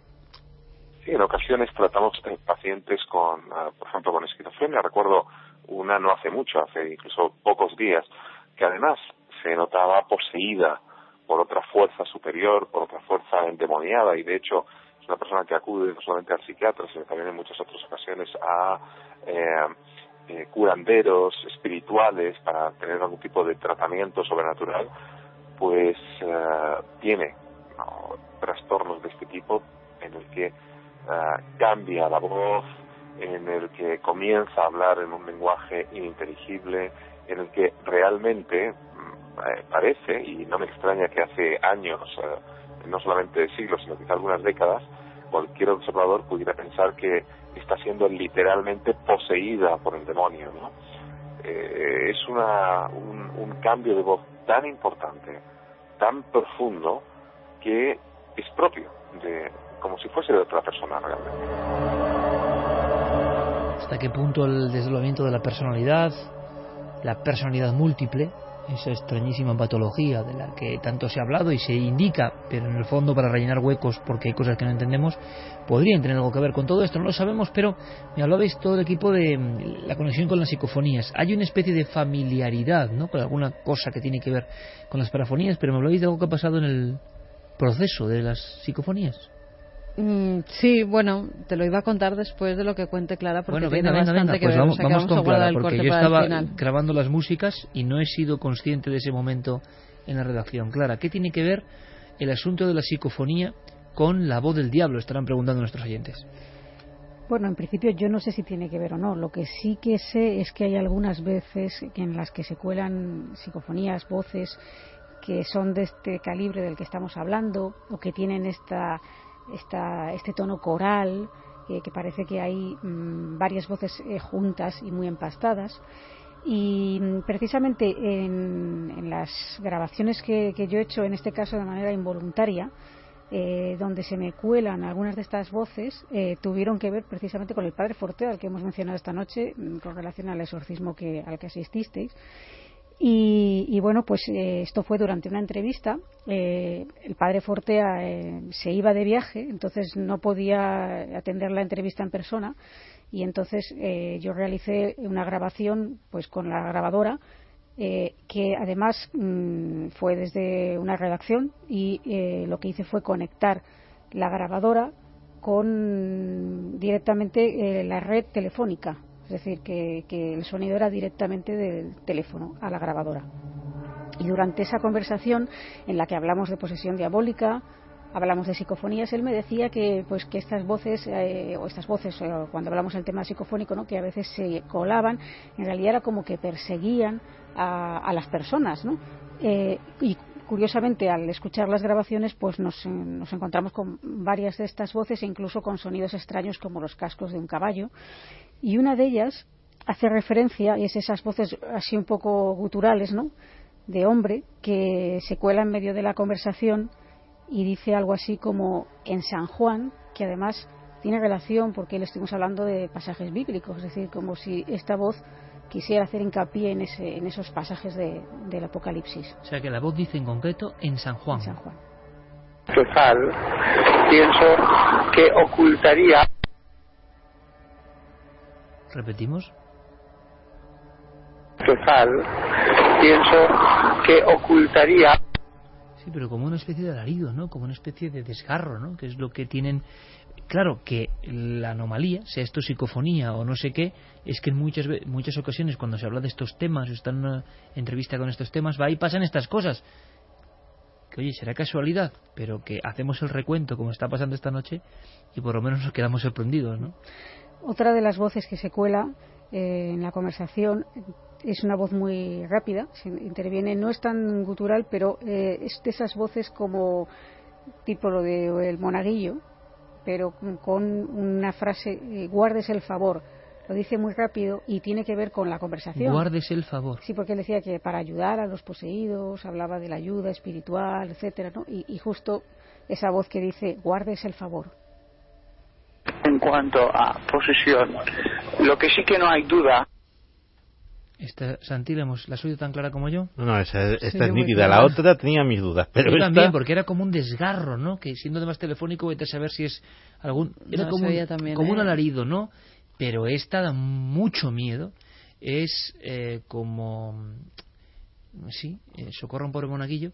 ¿Os acordáis una que me impresionó muchísimo, que era una conversación también? Y que fue de las primeras que sacó Fernando Jiménez de Losón en aquella cinta célebre, ahora hace pues prácticamente 26 años en la revista Más Allá, em, la primera vez que se juntaba una cinta de psicofonías, que era una conversación y una voz muy parecida, por cierto, pero fijaos la expresión, ¿no? Dos personas hablando en una conversación y se colaba una voz en medio, pero a ese nivel, no es una voz de fondo, ¿no? Que decía la palabra San José bendito. Era muy impactante. ¿Te acuerdas, Clara? Me gustaría eh, volver a escucharla. Guárdese el favor. Nosotros, claro, repetimos, estamos escuchando muy bien, con cascos. Pensé que es una inter... Ahora te pregunto una cosa, Santi, la campana de realidad trasladada a esto, ¿no? Es Forte el que está hablando, metido completamente de lleno en esta historia, y cuando está hablando con Clara, a través del hilo telefónico, pero no es una interferencia, no es... Escuchad, por favor, guárdese el favor. En cuanto a posesión, lo que sí que no hay duda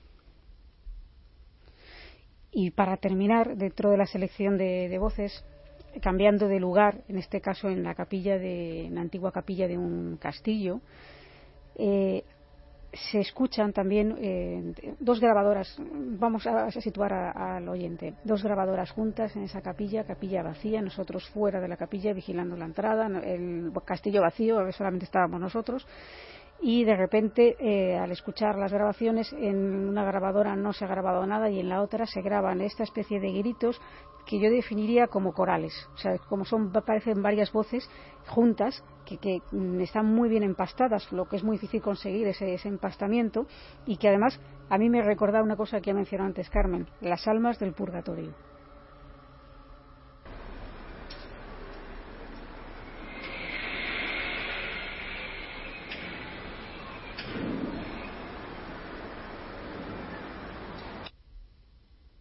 Vamos a volver a escuchar, por favor.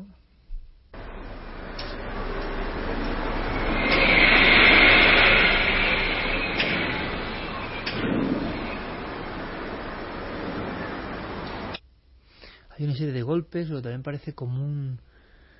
No sé, son sonidos raros que están ahí y que cada uno depende la... la Desde luego no son sonidos muy convencionales.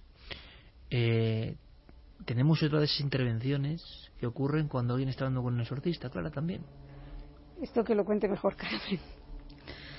Eh, recordarás que Fortea, una de las veces que, le hemos entrevistado y que luego hemos conversado con él, nos contaba que los que se dedican al tema de los demonios, pues muchas veces eh, son tentados, mm, son molestados por esos demonios que a él no solamente en conversaciones se le colaban voces demoníacas, sino que también parecía que le encendía la luz por las noches, que escuchaba voces en su propia habitación. Eh, bueno, hablando de esto, estaba sacando los cortes de uno de los exorcistas de Juan José Gallego que lo había grabado nuestro compañero Fermín Agustí. En un momento dado, mm, cuando él está hablando, muy por debajo, oigo un gruñido típico de los que hemos puesto eh, durante toda la noche. Es más, Fermín llega, al ver que he sacado ese corte, me dice, oye, pero no será mi respiración.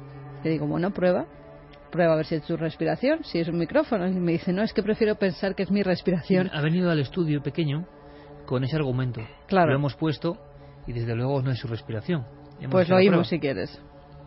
Suele ser cuando están en lo que llamamos en trance, es decir, en gente Vamos a ver si lo escucha bien el público, porque nosotros sí lo estamos escuchando bien y es Después, la pena, ¿no? eh, cuando está diciendo trance, Trance, es cuando por debajo hay de se fondo oye como... una especie de... Sí, como una especie de gruñido de animal, Sí. como si hubiera colado un peque- una limaña, ¿no? Ahí en medio, escuchamos.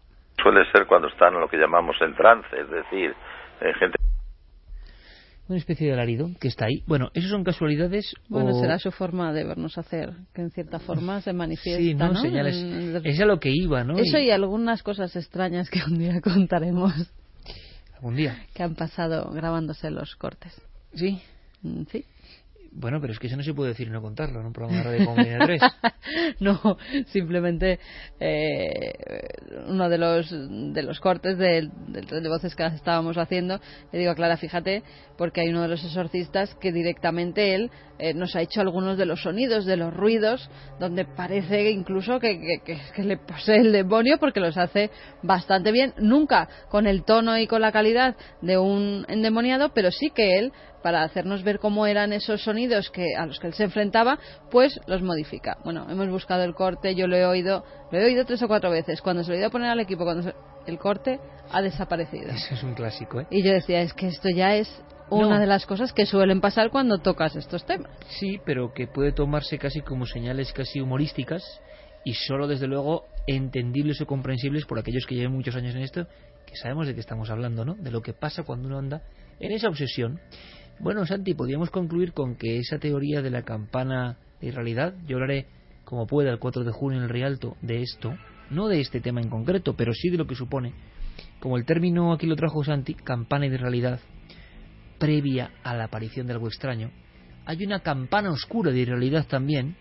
Quien se pone a investigar esto, por ejemplo los exorcistas o los investigadores muy obsesionados, y estas pequeñas cosas que hablamos y que racionalmente, para la lógica, son tonterías y casualidades y obsesiones y sugestiones, curiosamente para muchos investigadores no ha dejado de ser el señuelo, la presencia, quizá la advertencia de eso otro.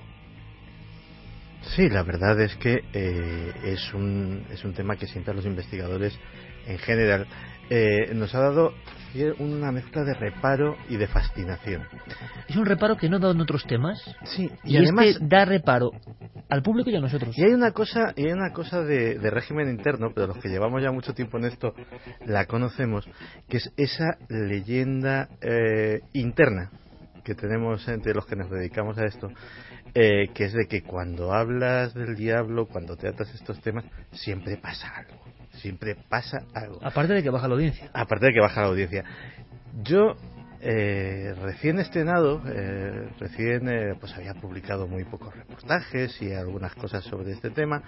Eh, en este mismo edificio, cuando todavía existía Localia, que era una televisión local de Madrid, eh, me trajeron para, para hacerme una entrevista, fue un compañero, Miguel Blanco, concretamente, y eh, me decía, sí, Santi, pero ¿sabes lo que pasa? Eh, que siempre que hablamos de estas cosas, pues sucede algo, algo este año. Y yo, que era muy Pero esa nuevo... voz no la has hecho por, por el tema, ¿no? No, no, es que Miguel habla así, o sea, las cosas como... Ah, son. vale, vale, que eso no entendía. Y... Un abrazo, Es Miguel, un abrazo, ¿eh? un abrazo Es que- fuerte, que, que es buen amigo. Este Sí, sí, Santi, por eso. este Santi. Eh, pues bien, eh, ya me has sacado del tema. Yo venía muy nuevo del asunto y eh, yo decía, bueno, estos son pues ¿no? Tal. Bueno, pues fue eh, empezar la grabación, no era la grabación, era directo además, eh, en esa, y de repente el cámara que nos estaba grabando se cae redondo. O sea, se cae, ¡pum!, al suelo con un Dijiste, ataque de vaya- epilepsia. vaya- O sea, digo, digo, vale, o sea, a mí ya me han confirmado Lo que antes se creía que era un endemoniado, Sí, sí, ¿no? Los verdad. epilépticos. A mí ya me han confirmado la ¿Y leyenda. cuántos pobres epilépticos que han tenido esa dolencia, esa patología y perfectamente controlada y perfectamente han Controlada ido- ahora. han ido a la hoguera. Claro, claro, claro, claro, claro, claro, claro. O al En exorcismo mortal. En la antigüedad estaban endemoniados sí o sí y Menos que mal que Santi le ha puesto yo un poco de simpatía al final, ¿eh? Nuestro abrazo para el compañero Miguel Blanco, claro que sí, todo un clásico en las ondas y que seguro que también sabe mucho de exorcismos, como tantos compañeros, y yo creo que a todos, a todos sin, sin excepción, ¿eh? Los que estamos en este mundillo, esto nos da bastante repelús, sí, y lo he dicho y no es mentira. cuando hemos tocado el tema, y lo seguimos tocando, la audiencia baja radical, porque es como un miedo diferente. Bueno, a la vuelta, muchas más cosas. Va Retromundo, por cierto. Vuelve Retromundo, es como un Guadiana. Ahora os dejamos con el compañero Carlos Cala, y lo que yo digo siempre, lo que da miedo de verdad, no lo nuestro, las noticias.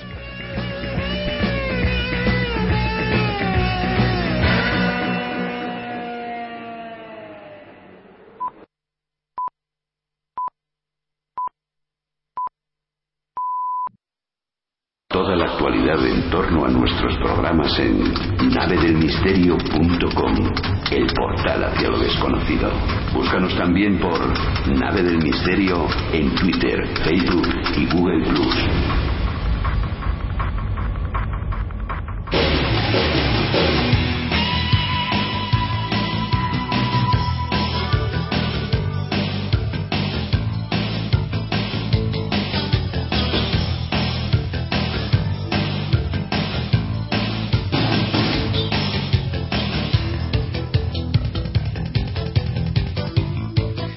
Calero que quiere, bueno, que corra un poco la penumbra que se ha extendido en este estudio uno de la cadena SER con un tema pues bastante impactante que cala y que mm, bueno, hablando de cala, el propio Carlos Cala me decía que también en la relación inmensa de la SER, pero con poco personal ahora mismo a estas horas, escuchar el programa también es una experiencia. Bueno, por eso, porque son temas que van, como diría Rof Carballo, al subconsciente arcaico a lo más profundo de nosotros mismos, a lo más primitivo, a lo que sigue activándose cuando algo de verdad muestra esa naturaleza desconocida y muy antigua. ¿Y qué más antiguo que la creencia en unas figuras celestiales y otras oscuras que se manifiestan, que interceden en nuestro mundo, que a veces parece que nos hablan? Hay un eco reconocible quizá por lo espantoso en todo esto. Bueno, de alguna manera el programa de esta noche tampoco es que sea muy amable porque ahora nos vamos a ir al retromundo a recordar otra vieja historia. Y es que se han cumplido, amigos, parece mentira. Esto también es escalofriante a otro nivel y quiero vuestros recuerdos a partir de ahora en Nave del Misterio con Diego y Guillermo dando buena cuenta, haciendo esa especie de, de programa paralelo a través de la red ¿no? y del mundo digital muchas veces eh, nos damos cuenta del impacto cuando ellos van colocando ese material anexo que produce unas escenas diferentes, otra manera también de escuchar la radio. La radio convencional da otros pasos, se acerca a nuevas dimensiones de la comunicación. ¿Qué ocurre? Que muchos van a decir parece mentira, porque eran niños como yo en aquel momento, o muy jovencitos, cuando en la televisión española la única que había por aquel entonces, se produjo un enorme, un enorme impacto que va a ocurrir el mismo fenómeno de la voz, pienso yo. Cuando escuchemos algunos fragmentos, nos trasladaremos. Decían los ocultistas de todos los tiempos que la música, que el sonido es algo muy especial, que evoca de otra forma, que nos teletransporta. ¿Eso es algo mágico? ¿No le prestamos la atención que tiene? Eso ocurre cotidianamente y vamos a hacer en Retromundo el experimento. Retromundo surgía como la idea un poco enloquecida de un servidor de viajar en el tiempo. Lo hemos hecho muy poco, pero creo que puede merecer la pena. Se han cumplido 30 años. Un viernes por la noche, hace 30 años, 1985, 30 años, señores. Se paraba todo y aparecía una huella dactilar roja, una huella dactilar que giraba sobre sí misma. No había sido la televisión española muy proclive al asunto del crimen, del misterio. Diez años antes, esa información estaba muy racionada. El caso, durante años, tuvo la prohibición de emplear solamente un suceso mortal por cada edición. Precisamente del caso, de uno de los reporteros míticos del caso, llega esta idea, trasladar los crímenes que marcaron una época, llevarlo con todo lujo de detalles de grandísimos actores, de mm, interpretaciones memorables. ¿Y qué pasó? Pues pasó como en el exorcista, que muchas mm, de esas actuaciones se quedaron en el inconsciente colectivo de un pueblo. Hubo segundas partes, terceras partes, ya nada fue igual. Lo genuino nos dejó a todos pegados a ese sofá que podía ser de polipiel, de sky, ¿de qué podía ser? Acababa la cena, se reunía la familia, Algunos niños nos dejaban ver la tele hasta altas horas, a otros no. Y entonces aquella extraña forma de empezar. Repito, una huella dactilar dando vueltas. Y después sucedía esto. La historia de un país es también la historia de sus crímenes. De aquellos crímenes que dejaron huella.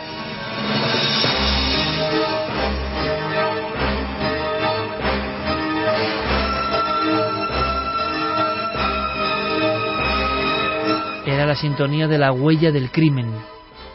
Huella negra sobre fondo rojo. Idea de Pedro Costa Musté, un clásico. Le mandamos un fuerte abrazo. Pedro Costa venía de ese mundo casi subterráneo del caso y sabía que esto tenía un eco. El caso llegó a vender un millón de ejemplares con la historia de Jarabo. Y entonces, con un presupuesto hoy inimaginable, con unos decorados naturales impresionantes, con todo el organigrama de televisión española de 1985, se generan seis capítulos. ¡Ojo, seis! Todos pensábamos que eran más, ¿verdad?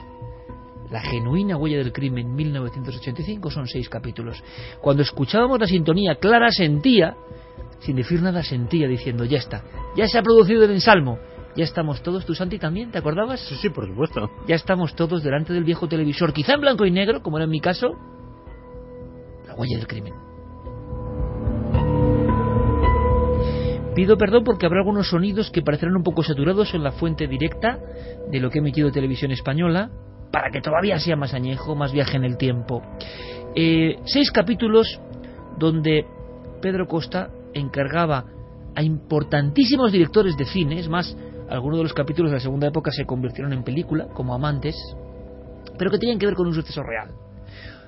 Qué bonito porque no se iban del suceso real, no dramatizaban en exceso, era la reconstrucción del suceso, pero con un elenco de actores impresionante. Por ejemplo, una noche de 1888, prácticamente debajo de la radio, en la calle Fuencarral 109, una mujer grita algo desde un balcón.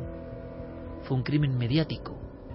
Empezaba así aquel episodio, y yo creo que hasta los más niños, sabiendo que estábamos visualizando lo prohibido, nos quedábamos ahí aferrados, a veces debajo del sillón, a veces detrás de una silla, a veces volviendo desde la cama, ¿os acordáis? De puntillas para mientras nuestros padres observaban la televisión, hacerlo nosotros desde la lejanía. Es todo un tiempo, toda una época, así es el retromundo. Calle Fuencarral, el crimen de la calle de Fuencarral, donde empezaba con una jovencísima Carmen Maura, ¿os acordáis? Agarrándose a los barrotes de la casa auténtica y gritando algo.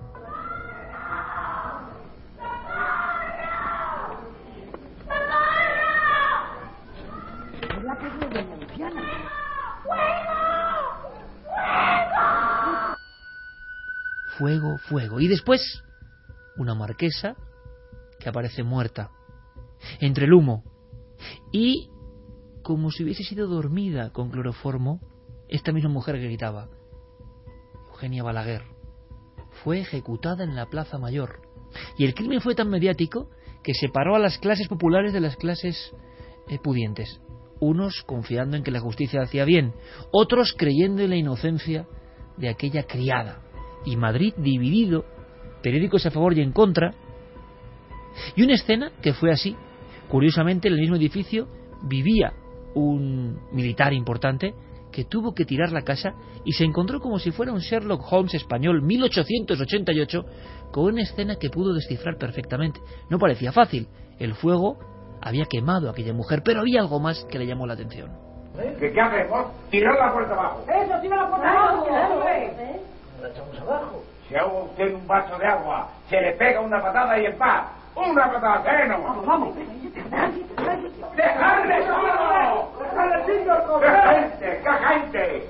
¡Ahí va! Doña Luciana. Higinia. ¿Pero dónde se habrá metido? Desde luego huele a humo. Higinia. Doña Luciana. Higinia. Pero bueno, vamos a apagar el fuego. Usted quítese de aquí en medio.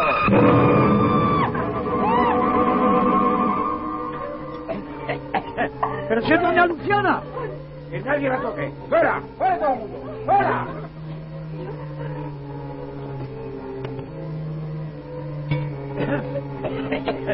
Ahí está fuera, señora, se va a encargar. ¿Qué quiere decir mi coronel? Hay que avisar al juez. Esta mujer no ha muerto a consecuencia del fuego, sino que un sinvergüenza le ha metido cuatro o cinco puñaladas. ¿Y quién puede haber sido? A saber, hay tantos sinvergüenzas sueltos por ahí. Es la criada. ¿Dónde se metió la criada? ¿Ah? Avisarnos nos avisó por el balcón. Pues vamos a buscarla. Así empezaba un capítulo que dejaba a toda España pegada. El nivel de audiencia no os lo quiero ni decir.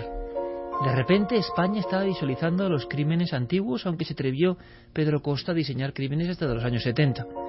Evidentemente el crimen de la calle de Fuencarral fue especialmente recordado en Madrid porque fue la última ejecución pública de una mujer.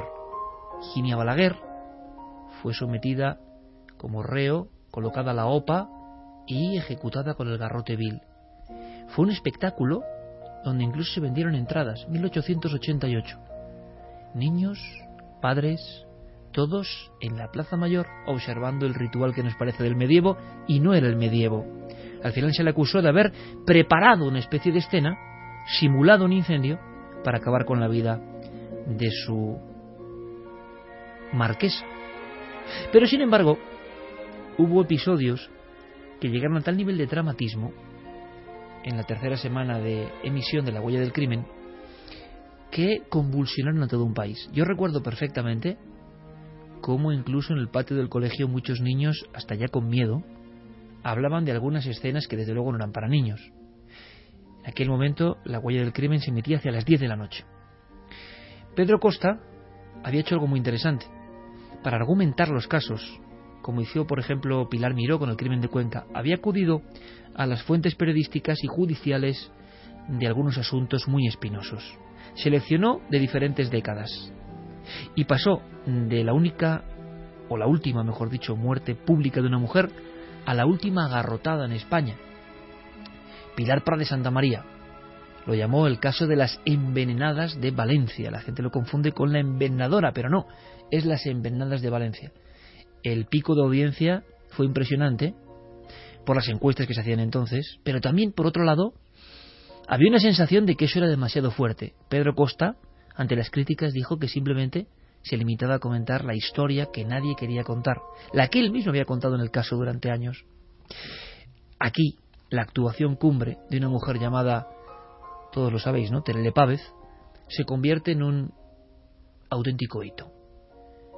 Y con sonido solo, quizá también Clara Voces y Santi viajen en el tiempo, Carmen no sé si recuerda la huella del crimen bien, pero es la escena, y esto tiene misterio, ¿eh? en la cual la mujer está esperando a que se produzca el indulto. Estamos hablando, esto sobrecoge, del 11 de mayo de 1959. Han pasado 55 años. Es decir, es una España bastante mm, cercana.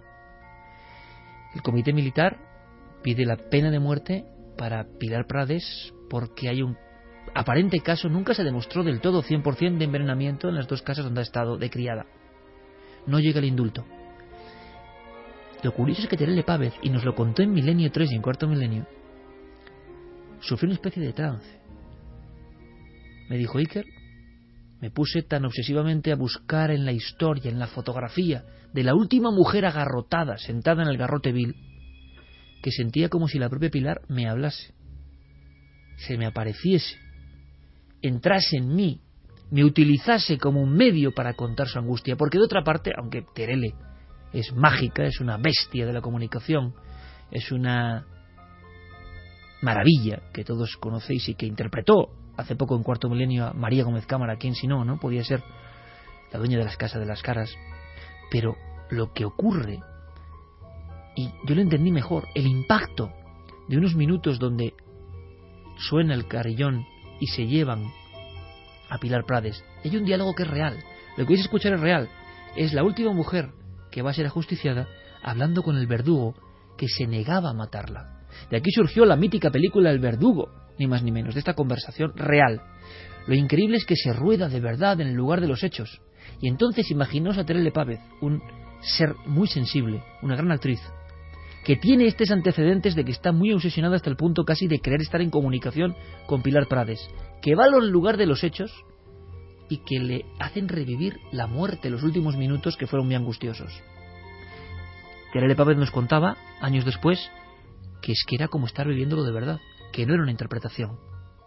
Aquello en televisión española, a las once menos cuarto, está acabando el capítulo de una hora, produjo un auténtico shock. Hay mucha gente empezó a ver la huella del crimen como algo que producía eh, una especie de convulsión interna, ¿no? Era mirar nuestra historia más desconocida de una forma demasiado descarnada. Imaginad la escena porque fue real. Año 59, una mujer va a ser agarrotada, va a ser desnucada con el garrote vil y habla con su verdugo. La huella del crimen lo contaba así. He dispuesto que nadie use el teléfono. Pueden llamar del parto. Esperaremos un poco, pero me temo que no hay nada que hacer. ¿Qué pasa? ¿Que no va a llegar el indulto?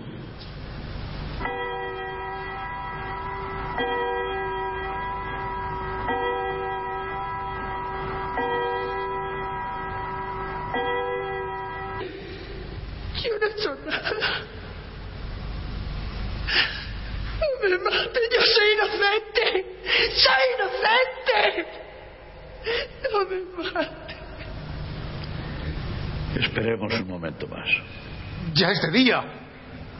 Si no se hace esto de una vez, yo me voy. ¿Por qué tienes tanta prisa? ¿Por qué me quieres matar? No tienes una madre, una hija. No puedo hacerlo. No puedo hacerlo. Déjenme ir. Déjenme ir. Vamos, Pilar. Ya no hay remedio. Ay, señorita. Que me van a matar como a un borrego. Sé valiente. Vamos.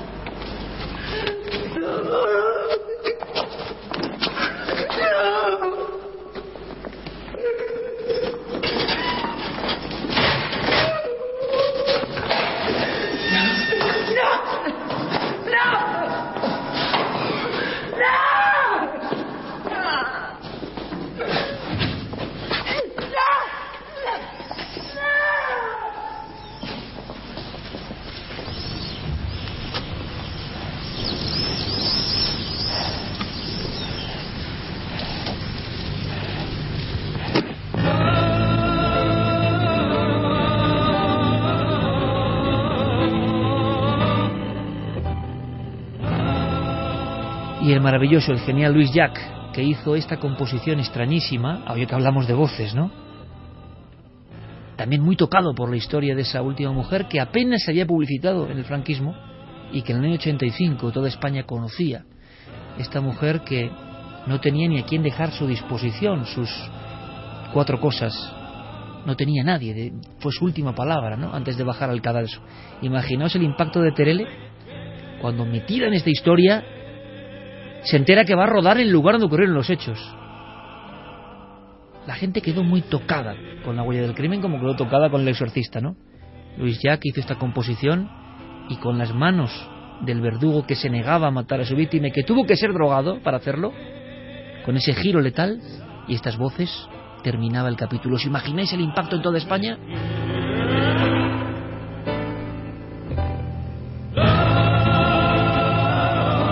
Estamos hablando, que duda cabe, de una de las obras de arte impresionante, pero obra de arte de la historia de la televisión en España. Al tocar el crimen, lo prohibido, lo tabú, nunca tuvo el reconocimiento que se merecía. Lo que sí tuvo es un impacto enorme y un olvido injusto. Poco a poco, las nuevas generaciones, como ahora hacemos, han ido recuperando esa historia, porque ¿alguien ha podido olvidar a Jarabo? Jarabo ese que está enterrado en una tumba discretamente en Almudena, casi con disimulo. Jarabo, nadie ve la imagen de Jarabo. ¿A quién vemos, Clara, cuando vemos a Jarabo y decimos Jarabo? ¿A quién vemos? Yo por lo menos a Sancho Gracia. Para siempre, Además ¿no? tenía un, un gran parecido físico con Jarabo. El gran Sancho Gracia. Bueno, pues esa intervención de película, si Pedro Lea, el gran Pedro Lea, al que mandamos otro abrazo y gran amigo de este programa, dirigió el caso de las envenenadas de Valencia, ni más ni menos que Jarabo es dirigido por Bardem que realmente dice, bueno, vamos a poner aquí a Sancho Gracia, vamos a causar un impacto enorme porque este hombre también se va a transformar. Y es que vuelve a ocurrir. Sancho Gracia se mete tanto en el personaje que nos deja momentos increíbles reales. Cuentan que Jarabo fue sorprendido tras cometer cuatro asesinatos en pleno retiro prácticamente y generar un impacto sin precedentes porque era un hombre, mm, digamos, con posibles de la alta sociedad madrileña que había matado con una sangre fría increíble a varias personas en la calle de López Rerueda 57. ¿Cómo le pillan? Con una investigación increíble del comisario Viqueira Hinojosa. Un hombre, un sabueso, auténtico. Un precursor del CSI español eh, 60 años antes del CSI. El que, tuve la ocasión de conocer, además. Yo también le conocí. Impresionante, ¿no? Una, una figura que era sabiduría pura. Era una policía que era detectivesca, era, eh, no sé, de película. Sherlock Holmes, de verdad, era Vicky Hinojosa. Él es el que hace las redadas por tintorerías buscando un traje ensangrentado y lo encuentra. El traje del jarabo, que era tan atildado, tenía trajes tan caros, que debí, supuso Hinojosa, el comisario, que tenía que tener eh, el, digamos, eh, o la tentación de llevarlo a la tintorería para no perderlo, ¿no? Un hombre apuesto, un hombre con gran éxito entre las mujeres, y se puso a investigar hasta que lo encontraron yendo a la tintorería a buscar el traje que tenía manchas de sangre, según Jarabo, por una pelea con varios miembros de una base aérea, concretamente la de Torrejón. Pero luego el interrogatorio fue muy mítico porque fue muy difícil hacer cantar a un tipo duro como Jarabo. Y al parecer el comisario Viqueira Hinojosa hizo algo que está en los anales de la investigación policial y es atacarle a su orgullo. Por la fuerza no podían, le atacó a su orgullo. Un hombre que tenía tan alto concepto de sí mismo se sintió herido con las palabras durísimas, finas de Hinojosa. Palabras textuales que recogía esta escena. Imaginaos a Sancho Gracia, imponente, no quiere hablar y llega a la comisaría, tal y como ocurrió 1958, día 21 de julio, crimen que espanta a toda España. El caso vende un millón de ejemplares con este rico, entre comillas, que va a acabar visitando también el Garroteville, y se produce esta escena. José María Manuel Pablo de la Cruz Jarabo Pérez Morris. Edad 35 años. Natural de Madrid. Nacionalidad española. Hijo de José María y Teresa. Estado civil casado. Nombre de la esposa María Luz Martín Álvarez. Nacionalidad de la esposa norteamericana. Profesión comerciante. Domicilio calle de Escosura 21, Madrid. Nada, ¿verdad? No, señor, no. Y llevamos más de 10 horas con él. Está muy entero y aguanta lo que le echan. No ha abierto la boca ni una sola vez.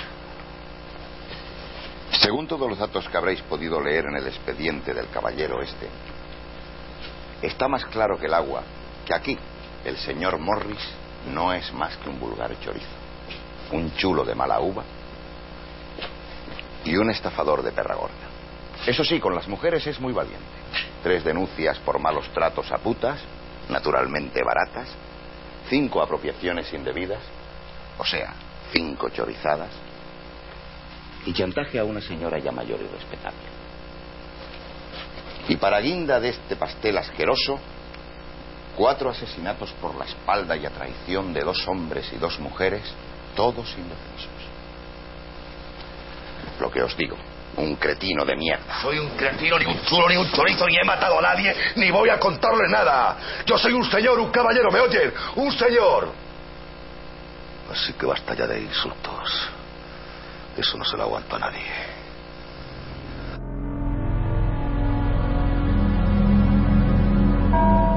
Imponente hasta en la voz Sancho Gracia, y en ese momento se producía un diálogo largo que acababa con la confesión del crimen más mediático de los años 50 en España.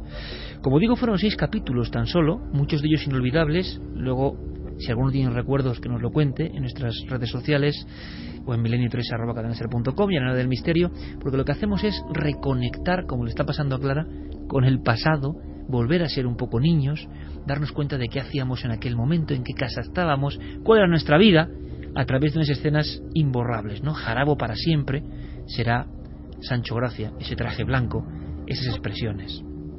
Hubo otros capítulos quizá menos conocidos, con menos impacto que el de la envenenadora de Valencia o las envenenadas de Valencia o Jarabo, pero que fueron importantes. Por ejemplo, el del capitán Sánchez. Em, corre el rumor en Madrid de que un capitán del ejército ha descuartizado a una persona y le ha dado de comer al rancho. 1913. Todo se descubre, ¿sabéis por qué? Porque este capitán Sánchez utilizaba a su propia hija, es la España negra más negra, para seducir algunos miembros también de la órbita militar y estafarles. También parece que tenía una propia relación incestuosa con su hija. La muerte o desaparición de alguien jugador, eh, Rodrigo Jalón, hace saltar todas las alarmas. ¿Y sabéis por qué se descubre todo? También gran impacto. Pedro Costa elige los casos que cree que tienen todos los elementos para ser llevados a la televisión, porque alguien, una chica muy joven, muy guapa, quiere cobrar una ficha muy especial en un casino. Ahí se descubre todo. Son historias que nos cuentan en Estados Unidos, no pasaban en el Madrid de 1913. Ah, por cierto, esa chica se llamaba Victoria Abril. ¿Usted dirá? ¿Puede usted cambiármela?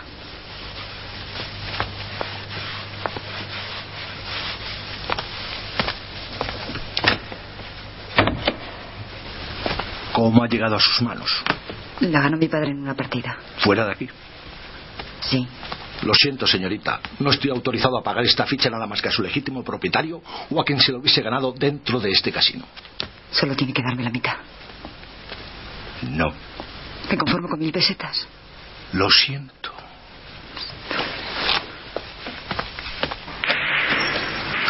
Señores, ¿a qué no saben quién tiene la ficha de García Jalón?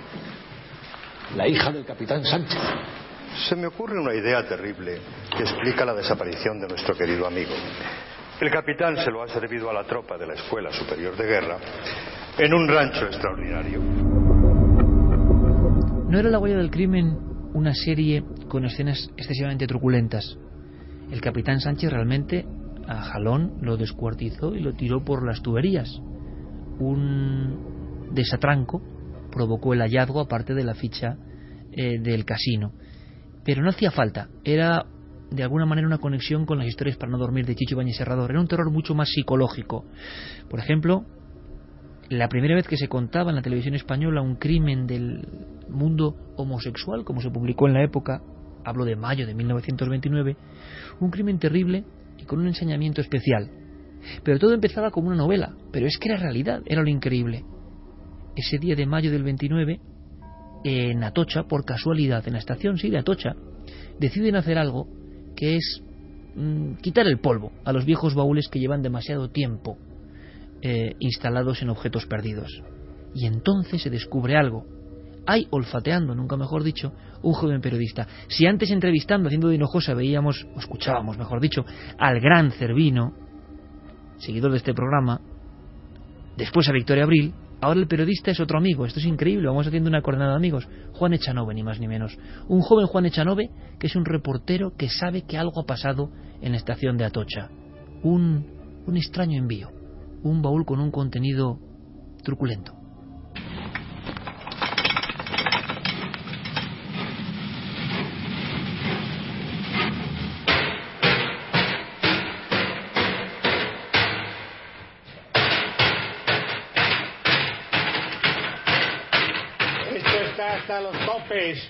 Pedro, vete mirando las etiquetas de todos los bultos que lleven seis meses aquí.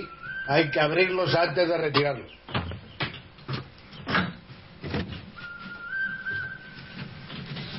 Antes que nada ese condenado cajón que está estorbando mucho.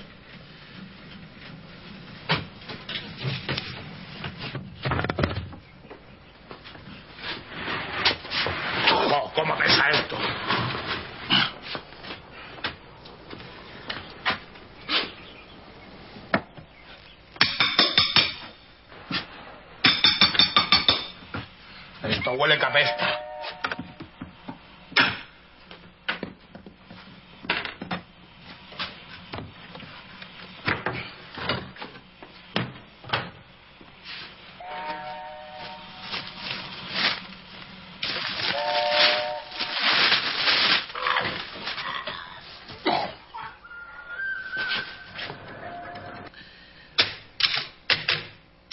En la estación de Atocha. De Madrid. En un cajón. Facturado desde Barcelona.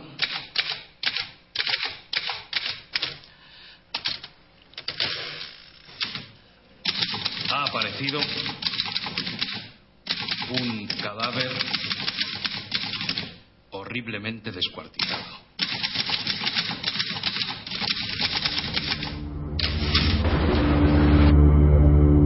...1929... El crimen del Ricardito... ...una figura cuya cabeza... ...creo que sigue estando, estuvo mucho tiempo... ...en el área más oscura del Museo de Cera... ...me acuerdo muy bien cuando pasé la noche allí... ...cómo relucía, ¿no? el Ricardito una especie de romance entre hombres que claro causó una gran expectación y una especie de desenlace terrorífico. Para deshacerse del cuerpo nada mejor que mandarlo en un baúl. Llevaba seis meses metido en objetos perdidos. Es el homenaje a los seis capítulos de esta serie La huella del crimen que desde luego nunca ha vuelto a ser igualada y que es la obra de ese mundo que había estado oculto que salió al exterior y que causó bueno, como decíamos, una especie de reverberación, de seísmo sin precedentes. Se hicieron coleccionables eh, por vez primera una serie de televisión hizo una especie de fascículos independientes, se empezó a rememorar el mundo del crimen. Quizá el capítulo más desconocido, pero muy intrigante, es el que protagonizaba Carlos Larrañaga, Carlos Larrañaga, ese gran actor eh, ya desaparecido, en el llamado crimen del puerto de Velate, eh, porque imaginaos la historia, un procurador de Cortes, un político de la época del franquismo, tiene un amante, no sabe qué hacer, está atrapado por lo que son las imposiciones de su rango y entonces lo que decide es hacer un plan perfecto en un viaje con su esposa, engañarla, matarla, simular un accidente y poder fugarse con su amante. Fue un escándalo increíble de 1974. El asesino lo tenía muy claro. ¿Tan en serio va de esa chica? ¿Sigue sin verla?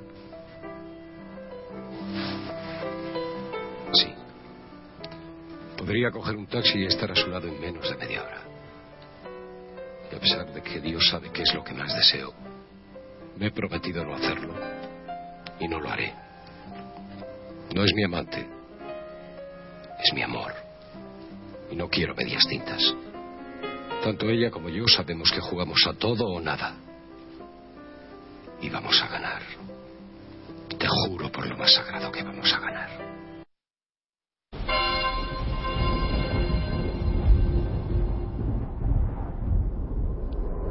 3 y 37, Carlos Larrañaga, Cervino, Victoria Abril, eh, Chanove, Sancho Gracia, Terele Pávez, Carmen Maura. Lo decíamos aquí entre voces, casi escuchando, ¿no? Qué camada de actores tan impresionante, cuyas voces están también en el inconsciente colectivo. Qué historias nos dejaron. Qué pionero fue Pedro Costa con todo esto. Y los recuerdos, claro, decíamos, Javi Pérez Campos no había nacido, pero Santi y Clara sí tienen un recuerdo de que no sé, para mí, no llegué a las historias para no dormir, pero era como el primer gran tabú en la televisión. De repente era un mundo que daba mucho miedo, y daba mucho miedo porque tú sabías, con la mente de niño en aquel momento, que era verdad, que eso había pasado de verdad. Pues sí, la verdad es que eh, era una serie impresionante y que incluso los que ya no éramos tan niños, que ya éramos jovencitos, eh, nos dejó algunas imágenes que se han quedado para siempre en nuestra retina. Yo nunca, nunca, nunca podré olvidar ese plano final con los ojos de Carmen Maura, justo cuando le iban a dar eh, la vuelta de tuerca al garrote, que ahí se acababa, ahí se acababa el episodio. Hay varios episodios que acaban en el garrote, claro. Sí, sí, pero este no llegaba ni, ni a consumarse la ejecución. Y eran unos ojos de terror. Tienes toda la razón. Es cierto. Es que me estoy acordando ahora del capítulo de Ahí se acababa el capítulo. Sí, señor. Y esos ojos de terror, te juro que es de esas cosas que mm, yo creo que no se van a borrar de mi mente en la vida. Y luego esa serie tenía, eh, tenía algunos valores que eh, ahora mismo todavía se puede ver en, en la página web de Radio Televisión Española. Y los que tengan ocasión y les apetezca se los recomiendo porque, eh, por ejemplo, los capítulos de Velate y de Jarabo, los que quieran conocer cómo era una época como fue eh, la época eh, ya posterior a, la posguerra, lo que fueron eh, los, a los años 50, 60 y 70 en Madrid, que era una época muy especial, una época en la que no existía el divorcio para, para, para tormento del procurador Velate o una época en la que las apariencias y los valores eh, antiguos eran todavía muy presentes, en la que a pesar de no tener un duro, pues eh, el Playboy Jarabo pues no dejaba de aparentar en Pasapoga, que era una sala de fiestas muy famosa en Madrid, eh, y para mantener eh, y para mantener ese estatus de apariencia era capaz de cualquier cosa. Yo creo que efectivamente, como decían en la introducción de la serie, la historia de un país en muchos aspectos es la historia de sus crímenes y desde luego aquí estaban reflejados eh, con una maestría, una maestría sociológica. Eh, yo no, no puedo juzgar, evidentemente, porque no conocí la, la, época de los crímenes de la calle de Fuencarral o de, o de, eh, o de los envenenamientos de Valencia, pero sí tuve un atisbo de niño de, de la época de Velati y de Jarabo, y desde luego aquellos episodios respiraban de una manera, mm, de una manera muy intensa justo el ambiente sociológico que se respiraba en aquella época. Yo, de verdad, eh, que eh, no solamente porque son grandes obras cinematográficas todos los capítulos, sino porque son auténticos viajes en el tiempo, se los recomiendo sobre todo a los más jóvenes que nos estén escuchando. Así como la gran serie Cuéntame, sobre todo en sus temporadas iniciales, ¿no? estaba muy pegada a los acontecimientos y era una radiografía de un país la de la huella del crimen, si podéis, amigos y amigas, es que es impresionante. Hay una escena de Jarabo que son unos 1500 de la policía recorriendo la verja del retiro y yendo a López de Rueda, o por ejemplo, esa pobre, pobre entre comillas, ¿no? Digo, de, de, cuestión económica, Pilar Prades, que llega con una maleta de cartón, se baja en el tranvía en Valencia y va a una mantequería con las caretas de cerdo y los salchichas colgando, y tú ves ya una radiografía, el tranvía lleva una marca de lejía, ves España representada, ¿no? Clara, ¿tu recuerdo? Pues yo lo primero que me ha venido a la cabeza cuando has dicho que ibas a hablar de la huella del crimen ha sido precisamente la escena de, Jarabo, es decir, ese Sancho Gracia engominado, repeinado para atrás con ese traje bien colocado y ese porte chulesco y luego el, al ponerlo del interrogatorio lo recuerdo como despeinado, sin mal, o sea, ya como con una imagen incluso así con algo de barba, ¿no? De, varios días. Y, la verdad es que sí que es una serie que a mí, bueno, yo la vi también y no sé por qué, tenía la idea de que eran muchísimos más capítulos. Todos, ¿verdad? Teníamos esa idea. Y luego también creó un poco, yo creo que escuela, porque eh, posteriormente en, Telemadrid hubo eh, mis crímenes favoritos de, mi queridísima Margarita Landi, es verdad. que también salieron en fascículos. Es verdad, hubo un revival, ¿no? Pero hoy hemos reconectado con esa parte, 30 años, parece mentira. Tú también decías que parecían muchos más capítulos de La huella del crimen. Por lo menos 13, ¿no? Seis grandes obras, la primera época, ¿eh? luego hubo en los 90 y otra eh, prácticamente hace cinco años, ¿no? Yo recuerdo además a, a mi abuela contarme la historia de Jarabo porque se había producido al lado prácticamente de, de su casa y, y Qué conmoción, ¿eh? Sí, y, cuando era pequeña, cómo recorríamos los sitios. Mira, hija, esta era donde decía que había dejado el jarabe en el, en el tinte, el de jarabo, eh, donde había dejado el jarabo la ropa, y el tinte seguía existiendo. Husfer ya no existía. Ahora, hoy en la casa de empeños donde hay dos muertes. Exactamente. Hoy en día es otra cosa, es otro negocio que además hemos hablado con, con los dueños de ese negocio. Pasan cosas, pasan cosas raras y también la casa, porque la, chica de servicio de mis abuelos era amiga mm, de la chica de servicio mm, del matrimonio que mataron. Claro, es que estaban todos en el mismo barrio, compraban todas las, las chicas juntas, con lo cual se conocían absolutamente todos y fue una conmoción tremenda. Y yo de pequeña vivir esas escenas de cómo mi abuela, además que era muy muy expresiva, me iba comentando todo todo cómo había pasado, pues es un recuerdo que tengo Mm, la verdad es que bastante fresco, porque me lo contaba de una forma como si fuera un cuento macabro, bastante terrorífico. Que es lo que era también, ¿no? Bueno, nuestro retromundo especial, homenaje a algo que yo desde luego lo digo siempre, a mí me ha marcado profundamente en mi forma de, ver incluso también a veces la televisión, ¿no? Seguramente las recreaciones de cuarto milenio, de alguna forma, salvando las infinitas distancias. Pero la idea, seguramente si algo las impregna es la huella del crimen, lo que a mí me impactó la huella del crimen. También historias para no dormir en revisitándolas, ¿no? Pero la huella del crimen para mí fue como descubrir un mundo nuevo, aterrador, ¿eh? también, hay que decirlo. Nuestro homenaje, nuestro recuerdo a todos los actores, a los que están, a los que ya no están, y al gran Pedro Costa. Vamos ahora con otra historia, si os parece. Bueno, sí, eh, ¿se acuerdan de la huella del crimen? Pues hay de todo, algunos que sí y otros que la han visto a posteriori. Nos no es lo mismo, no es lo mismo, pero bueno. Carmen nos decía, yo pasaba la noche en vela, pero veía el capítulo enterito. Sí, sí que en la luna alguna vez vi la huella en los anuncios. La tele pasada las 8 la tenía prohibida, leía escondidas en mi habitación. Begoña Rocha dice que fuerte oír a tele maravillosa.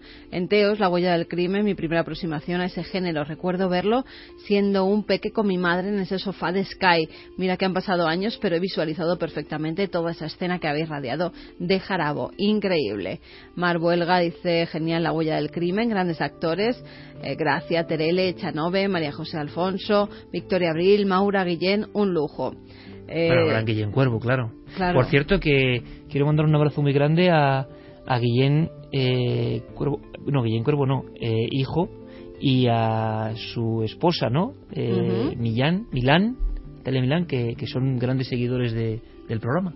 Sí. Eso nos dice Enrique, ¿no? claro, claro. Y es que además él hizo, por ejemplo, El Brujo de Bargota. Mm. Es que hay una generación de actores españoles que siempre ha estado muy interesada en el misterio, en el suceso, en lo extraño. Bueno, pues nuestro abrazo grande. Miguel Iborra dice, morir por el garrote vil tiene que ser horroroso. Mike Sand, me están entrando ganas de ver esa serie. Rubén Vidal, muchos nos interesamos por el misterio por eso, porque la tele a esas horas en blanco y negro era algo prohibido para los críos. Bueno, pues hacemos una cosa que también es un poco prohibida. Eh, interrumpimos, eh, por circunstancias eh, programáticas la semana pasada, esa doble entrega de despierta de Enrique de Vicente que tiene que ver con el sexo. Y sexo positivo nos habló de él, ¿no? Del sexo sagrado, ni más ni menos. El maestro se metió ahí en camisa de once varas pero quedaba un segundo capítulo, que es la conspiración, la manipulación, la aborregación. Em, bueno, pues a ver qué nos cuenta. Desde luego el tema será polémico. Hay casi que tomar lápiz y papel. La columna sonora concreta y singular de Enrique de Vicente.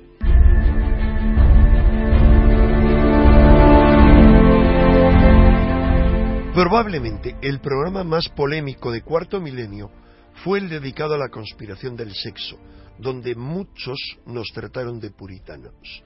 Aunque en aquel nos centramos fundamentalmente en la universalización de la pornografía, solo los ciegos son incapaces de ver que hay una conspiración sexual con cien rostros diferentes y que su objetivo es y siempre ha sido mantenerlos reducidos a la condición de ganado, esclavizado por sus ataduras a los instintos y a lo material y por la represión y manipulación de este impulso. Hay una conspiración del sexo en tantos países donde se mutila el clítoris de las niñas para que no puedan distraerse de su función subordinada al macho, proporcionarle placer y descendencia, mientras que para ellas el acto sexual se vuelve insoportable. Hay una conspiración sexual en tantos países donde las mujeres y las niñas se utilizan como botín de guerra, violándolas para destrozar su futuro y el de su pueblo, esclavizándolas y prostituyéndolas. Hay una conspiración del sexo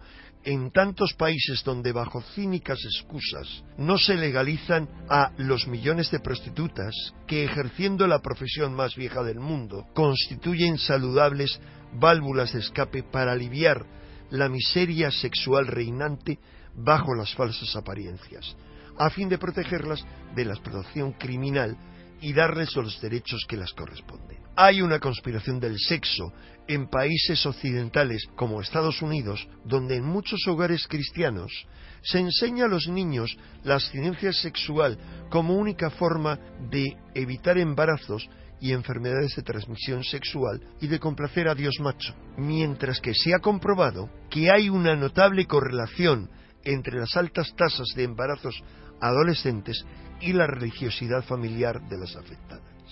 Hay una conspiración sexual en los países occidentales cuando se muestra como íconos a ser venerados e imitados por las adolescentes a cantantes como Miley Cyrus, que ha pasado de ser la cándida Hannah Montana a una rubia fulana sexualmente provocativa.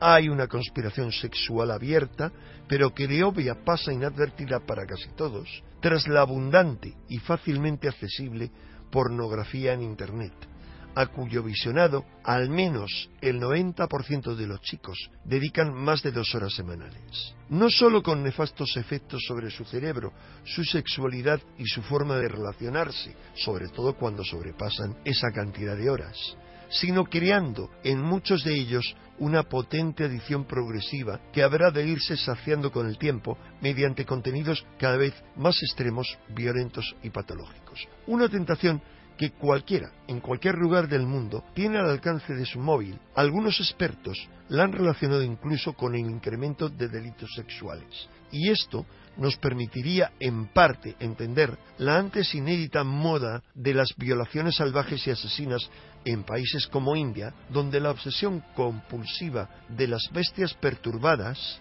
les incita a la agresión, pese a que saben que ésta puede acarrearles incluso la pena de muerte.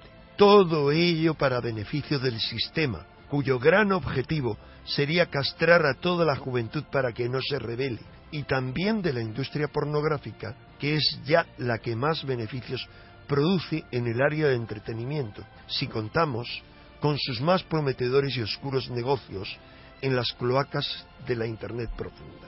Esa conspiración del sexo se remonta al comienzo del patriarcado y avanzó a medida que éste fue instaurándose como dictadura en el inconsciente colectivo mundial.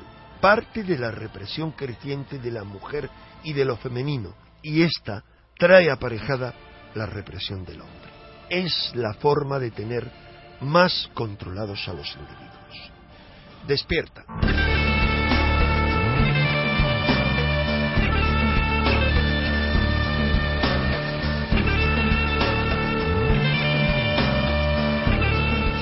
De acuerdo, Santiago Camacho. Es un tema que tú has tocado aquí en Milenio 3 como pionero. ¿eh? eh soltaba aldabonazos políticamente incorrectísimos, Enrique, pero por eso lo valoramos también.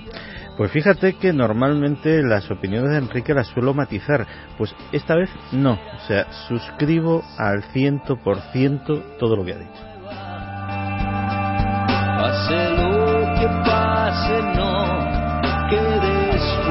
Un mundo en transformación, hablamos de la sexualidad sagrada o sana o como queráis llamarlo, y hablamos evidentemente, y hay quien no quiere darse cuenta, porque Claro, esos influjos son muy poderosos. También van a lo más arcaico y más primitivo, ¿no? Si algo nos somete con lo primitivo, es que desde luego muy positivo no debe ser, porque os nubila el conocimiento, os nubila el análisis, la reflexión. El dato último que se conocía entre violaciones masivas en la India de pobres niñas y descubrimiento de pornografía en los móviles de los agresores es de terror pero yo no lo he visto en muchos medios de comunicación. En mentes, yo no sé si desequilibradas o infrautilizadas o mm, fáciles de impresionar, esos contenidos, ¿cómo impactan? Nadie dice nada. En fin, vamos con la recta final del programa, vamos allá.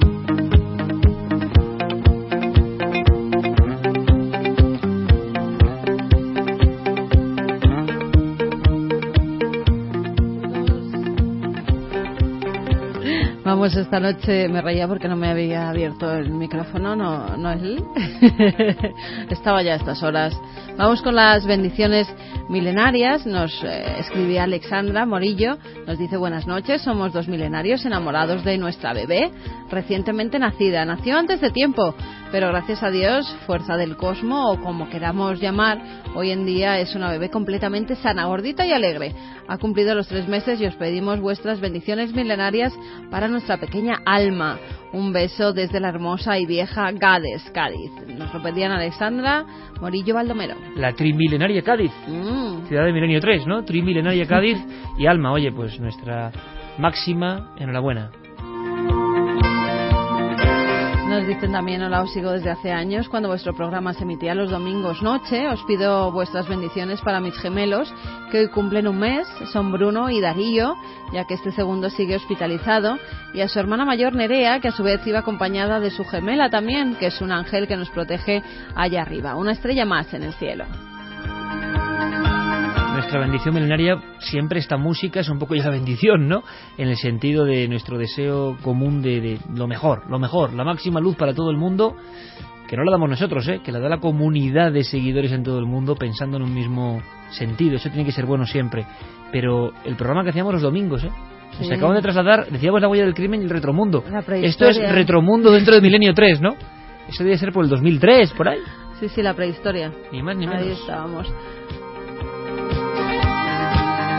También nos piden como no había más natalicios ni tampoco fallecimientos, pues, pues voy a leer algunos que, quieren que les transmitamos buena energía. Jordi, desde Torrente, desde Valencia, dice, ¿quién iba a pensar esto, verdad? Pero es que ahora mismo es lo que necesito. Si sois tan amables, necesito unas pequeñas bendiciones, ya que el lunes tengo una entrevista de trabajo y un pequeño empujón no estaría mal. A ver si tengo un poco de suerte, no más, nos dice. Claro, lo pues que pasa es que, vete a saber, vete a saber. Dicen que hay que tener cuidado, que no se puede pedir para todo, ¿no? Pero yo qué sé. Bueno, pero para el trabajo que está como está, ojalá, ojalá le salga todo muy bien. Nos escribe también Daniel Vázquez de Morón de la Frontera, en Sevilla. Dice que es muy seguidor de Milenio 3 y Cuarto Milenio.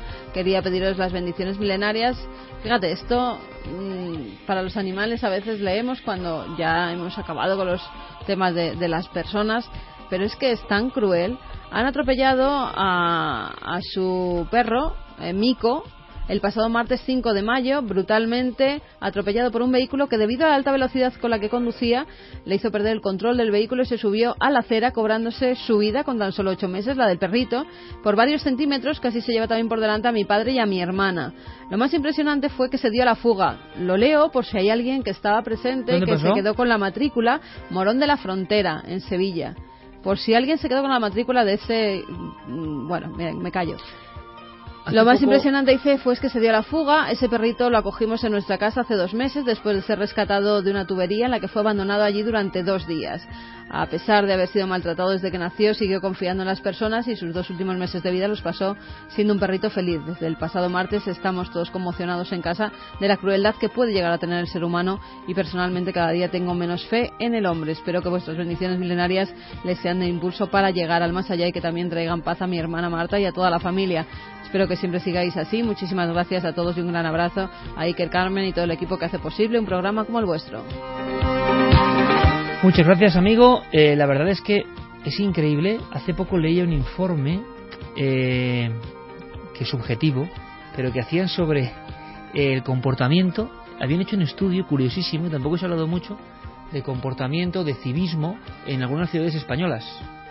Y era impresionante era impresionante. Claro, por supuesto, las dos caras siempre, ¿no? El que hace esa burrada con el coche se da la fuga, el egoísmo absoluto, el aquí mando yo ya no es, y ya está. es un delito. Sí, sí, pero aparte, pero ¿por qué surge? Por el egoísmo de tu interés. Tú quieres todo para ti y punto, y los demás que se fastidien. No, porque no tenía seguro, porque iba borracho, o porque pues conducía es, es egoísmo, pues es egoísmo, pues es egoísmo, ¿no? Entonces, el tema es pensar en uno mismo, pensar en los demás, lo que han hecho estos otros compañeros, ¿no? Eh, esforzarse y darse a los demás. Y otros que solo... Bueno, pues había un estudio curiosísimo que hablaba, vamos a decir, de la aspereza con la que nos hemos acostumbrado a vivir eh, por muchos detalles, ¿no? De ese egoísmo rampante en las ciudades, en la vida cotidiana. Yo siempre creo que va a quedar la otra cara, ¿no? La de gente que es capaz de, oye, de dar algo a los demás. Había un detalle, un vídeo que ha dado la vuelta al mundo sobre alguien que se le cae la cartera, ¿no? Lo hacen adrede y el comportamiento de la gente. Mucha gente en Estados Unidos no avisa al que se le ha caído la cartera. Algunos llegan a coger la cartera, no le, no le avisan. Luego hay una historia muy bonita con un chico de color, un chico negro, con una pierna ortopédica, que se lleva la cartera, hace varias llamadas y se mete en un centro comercial a comprar.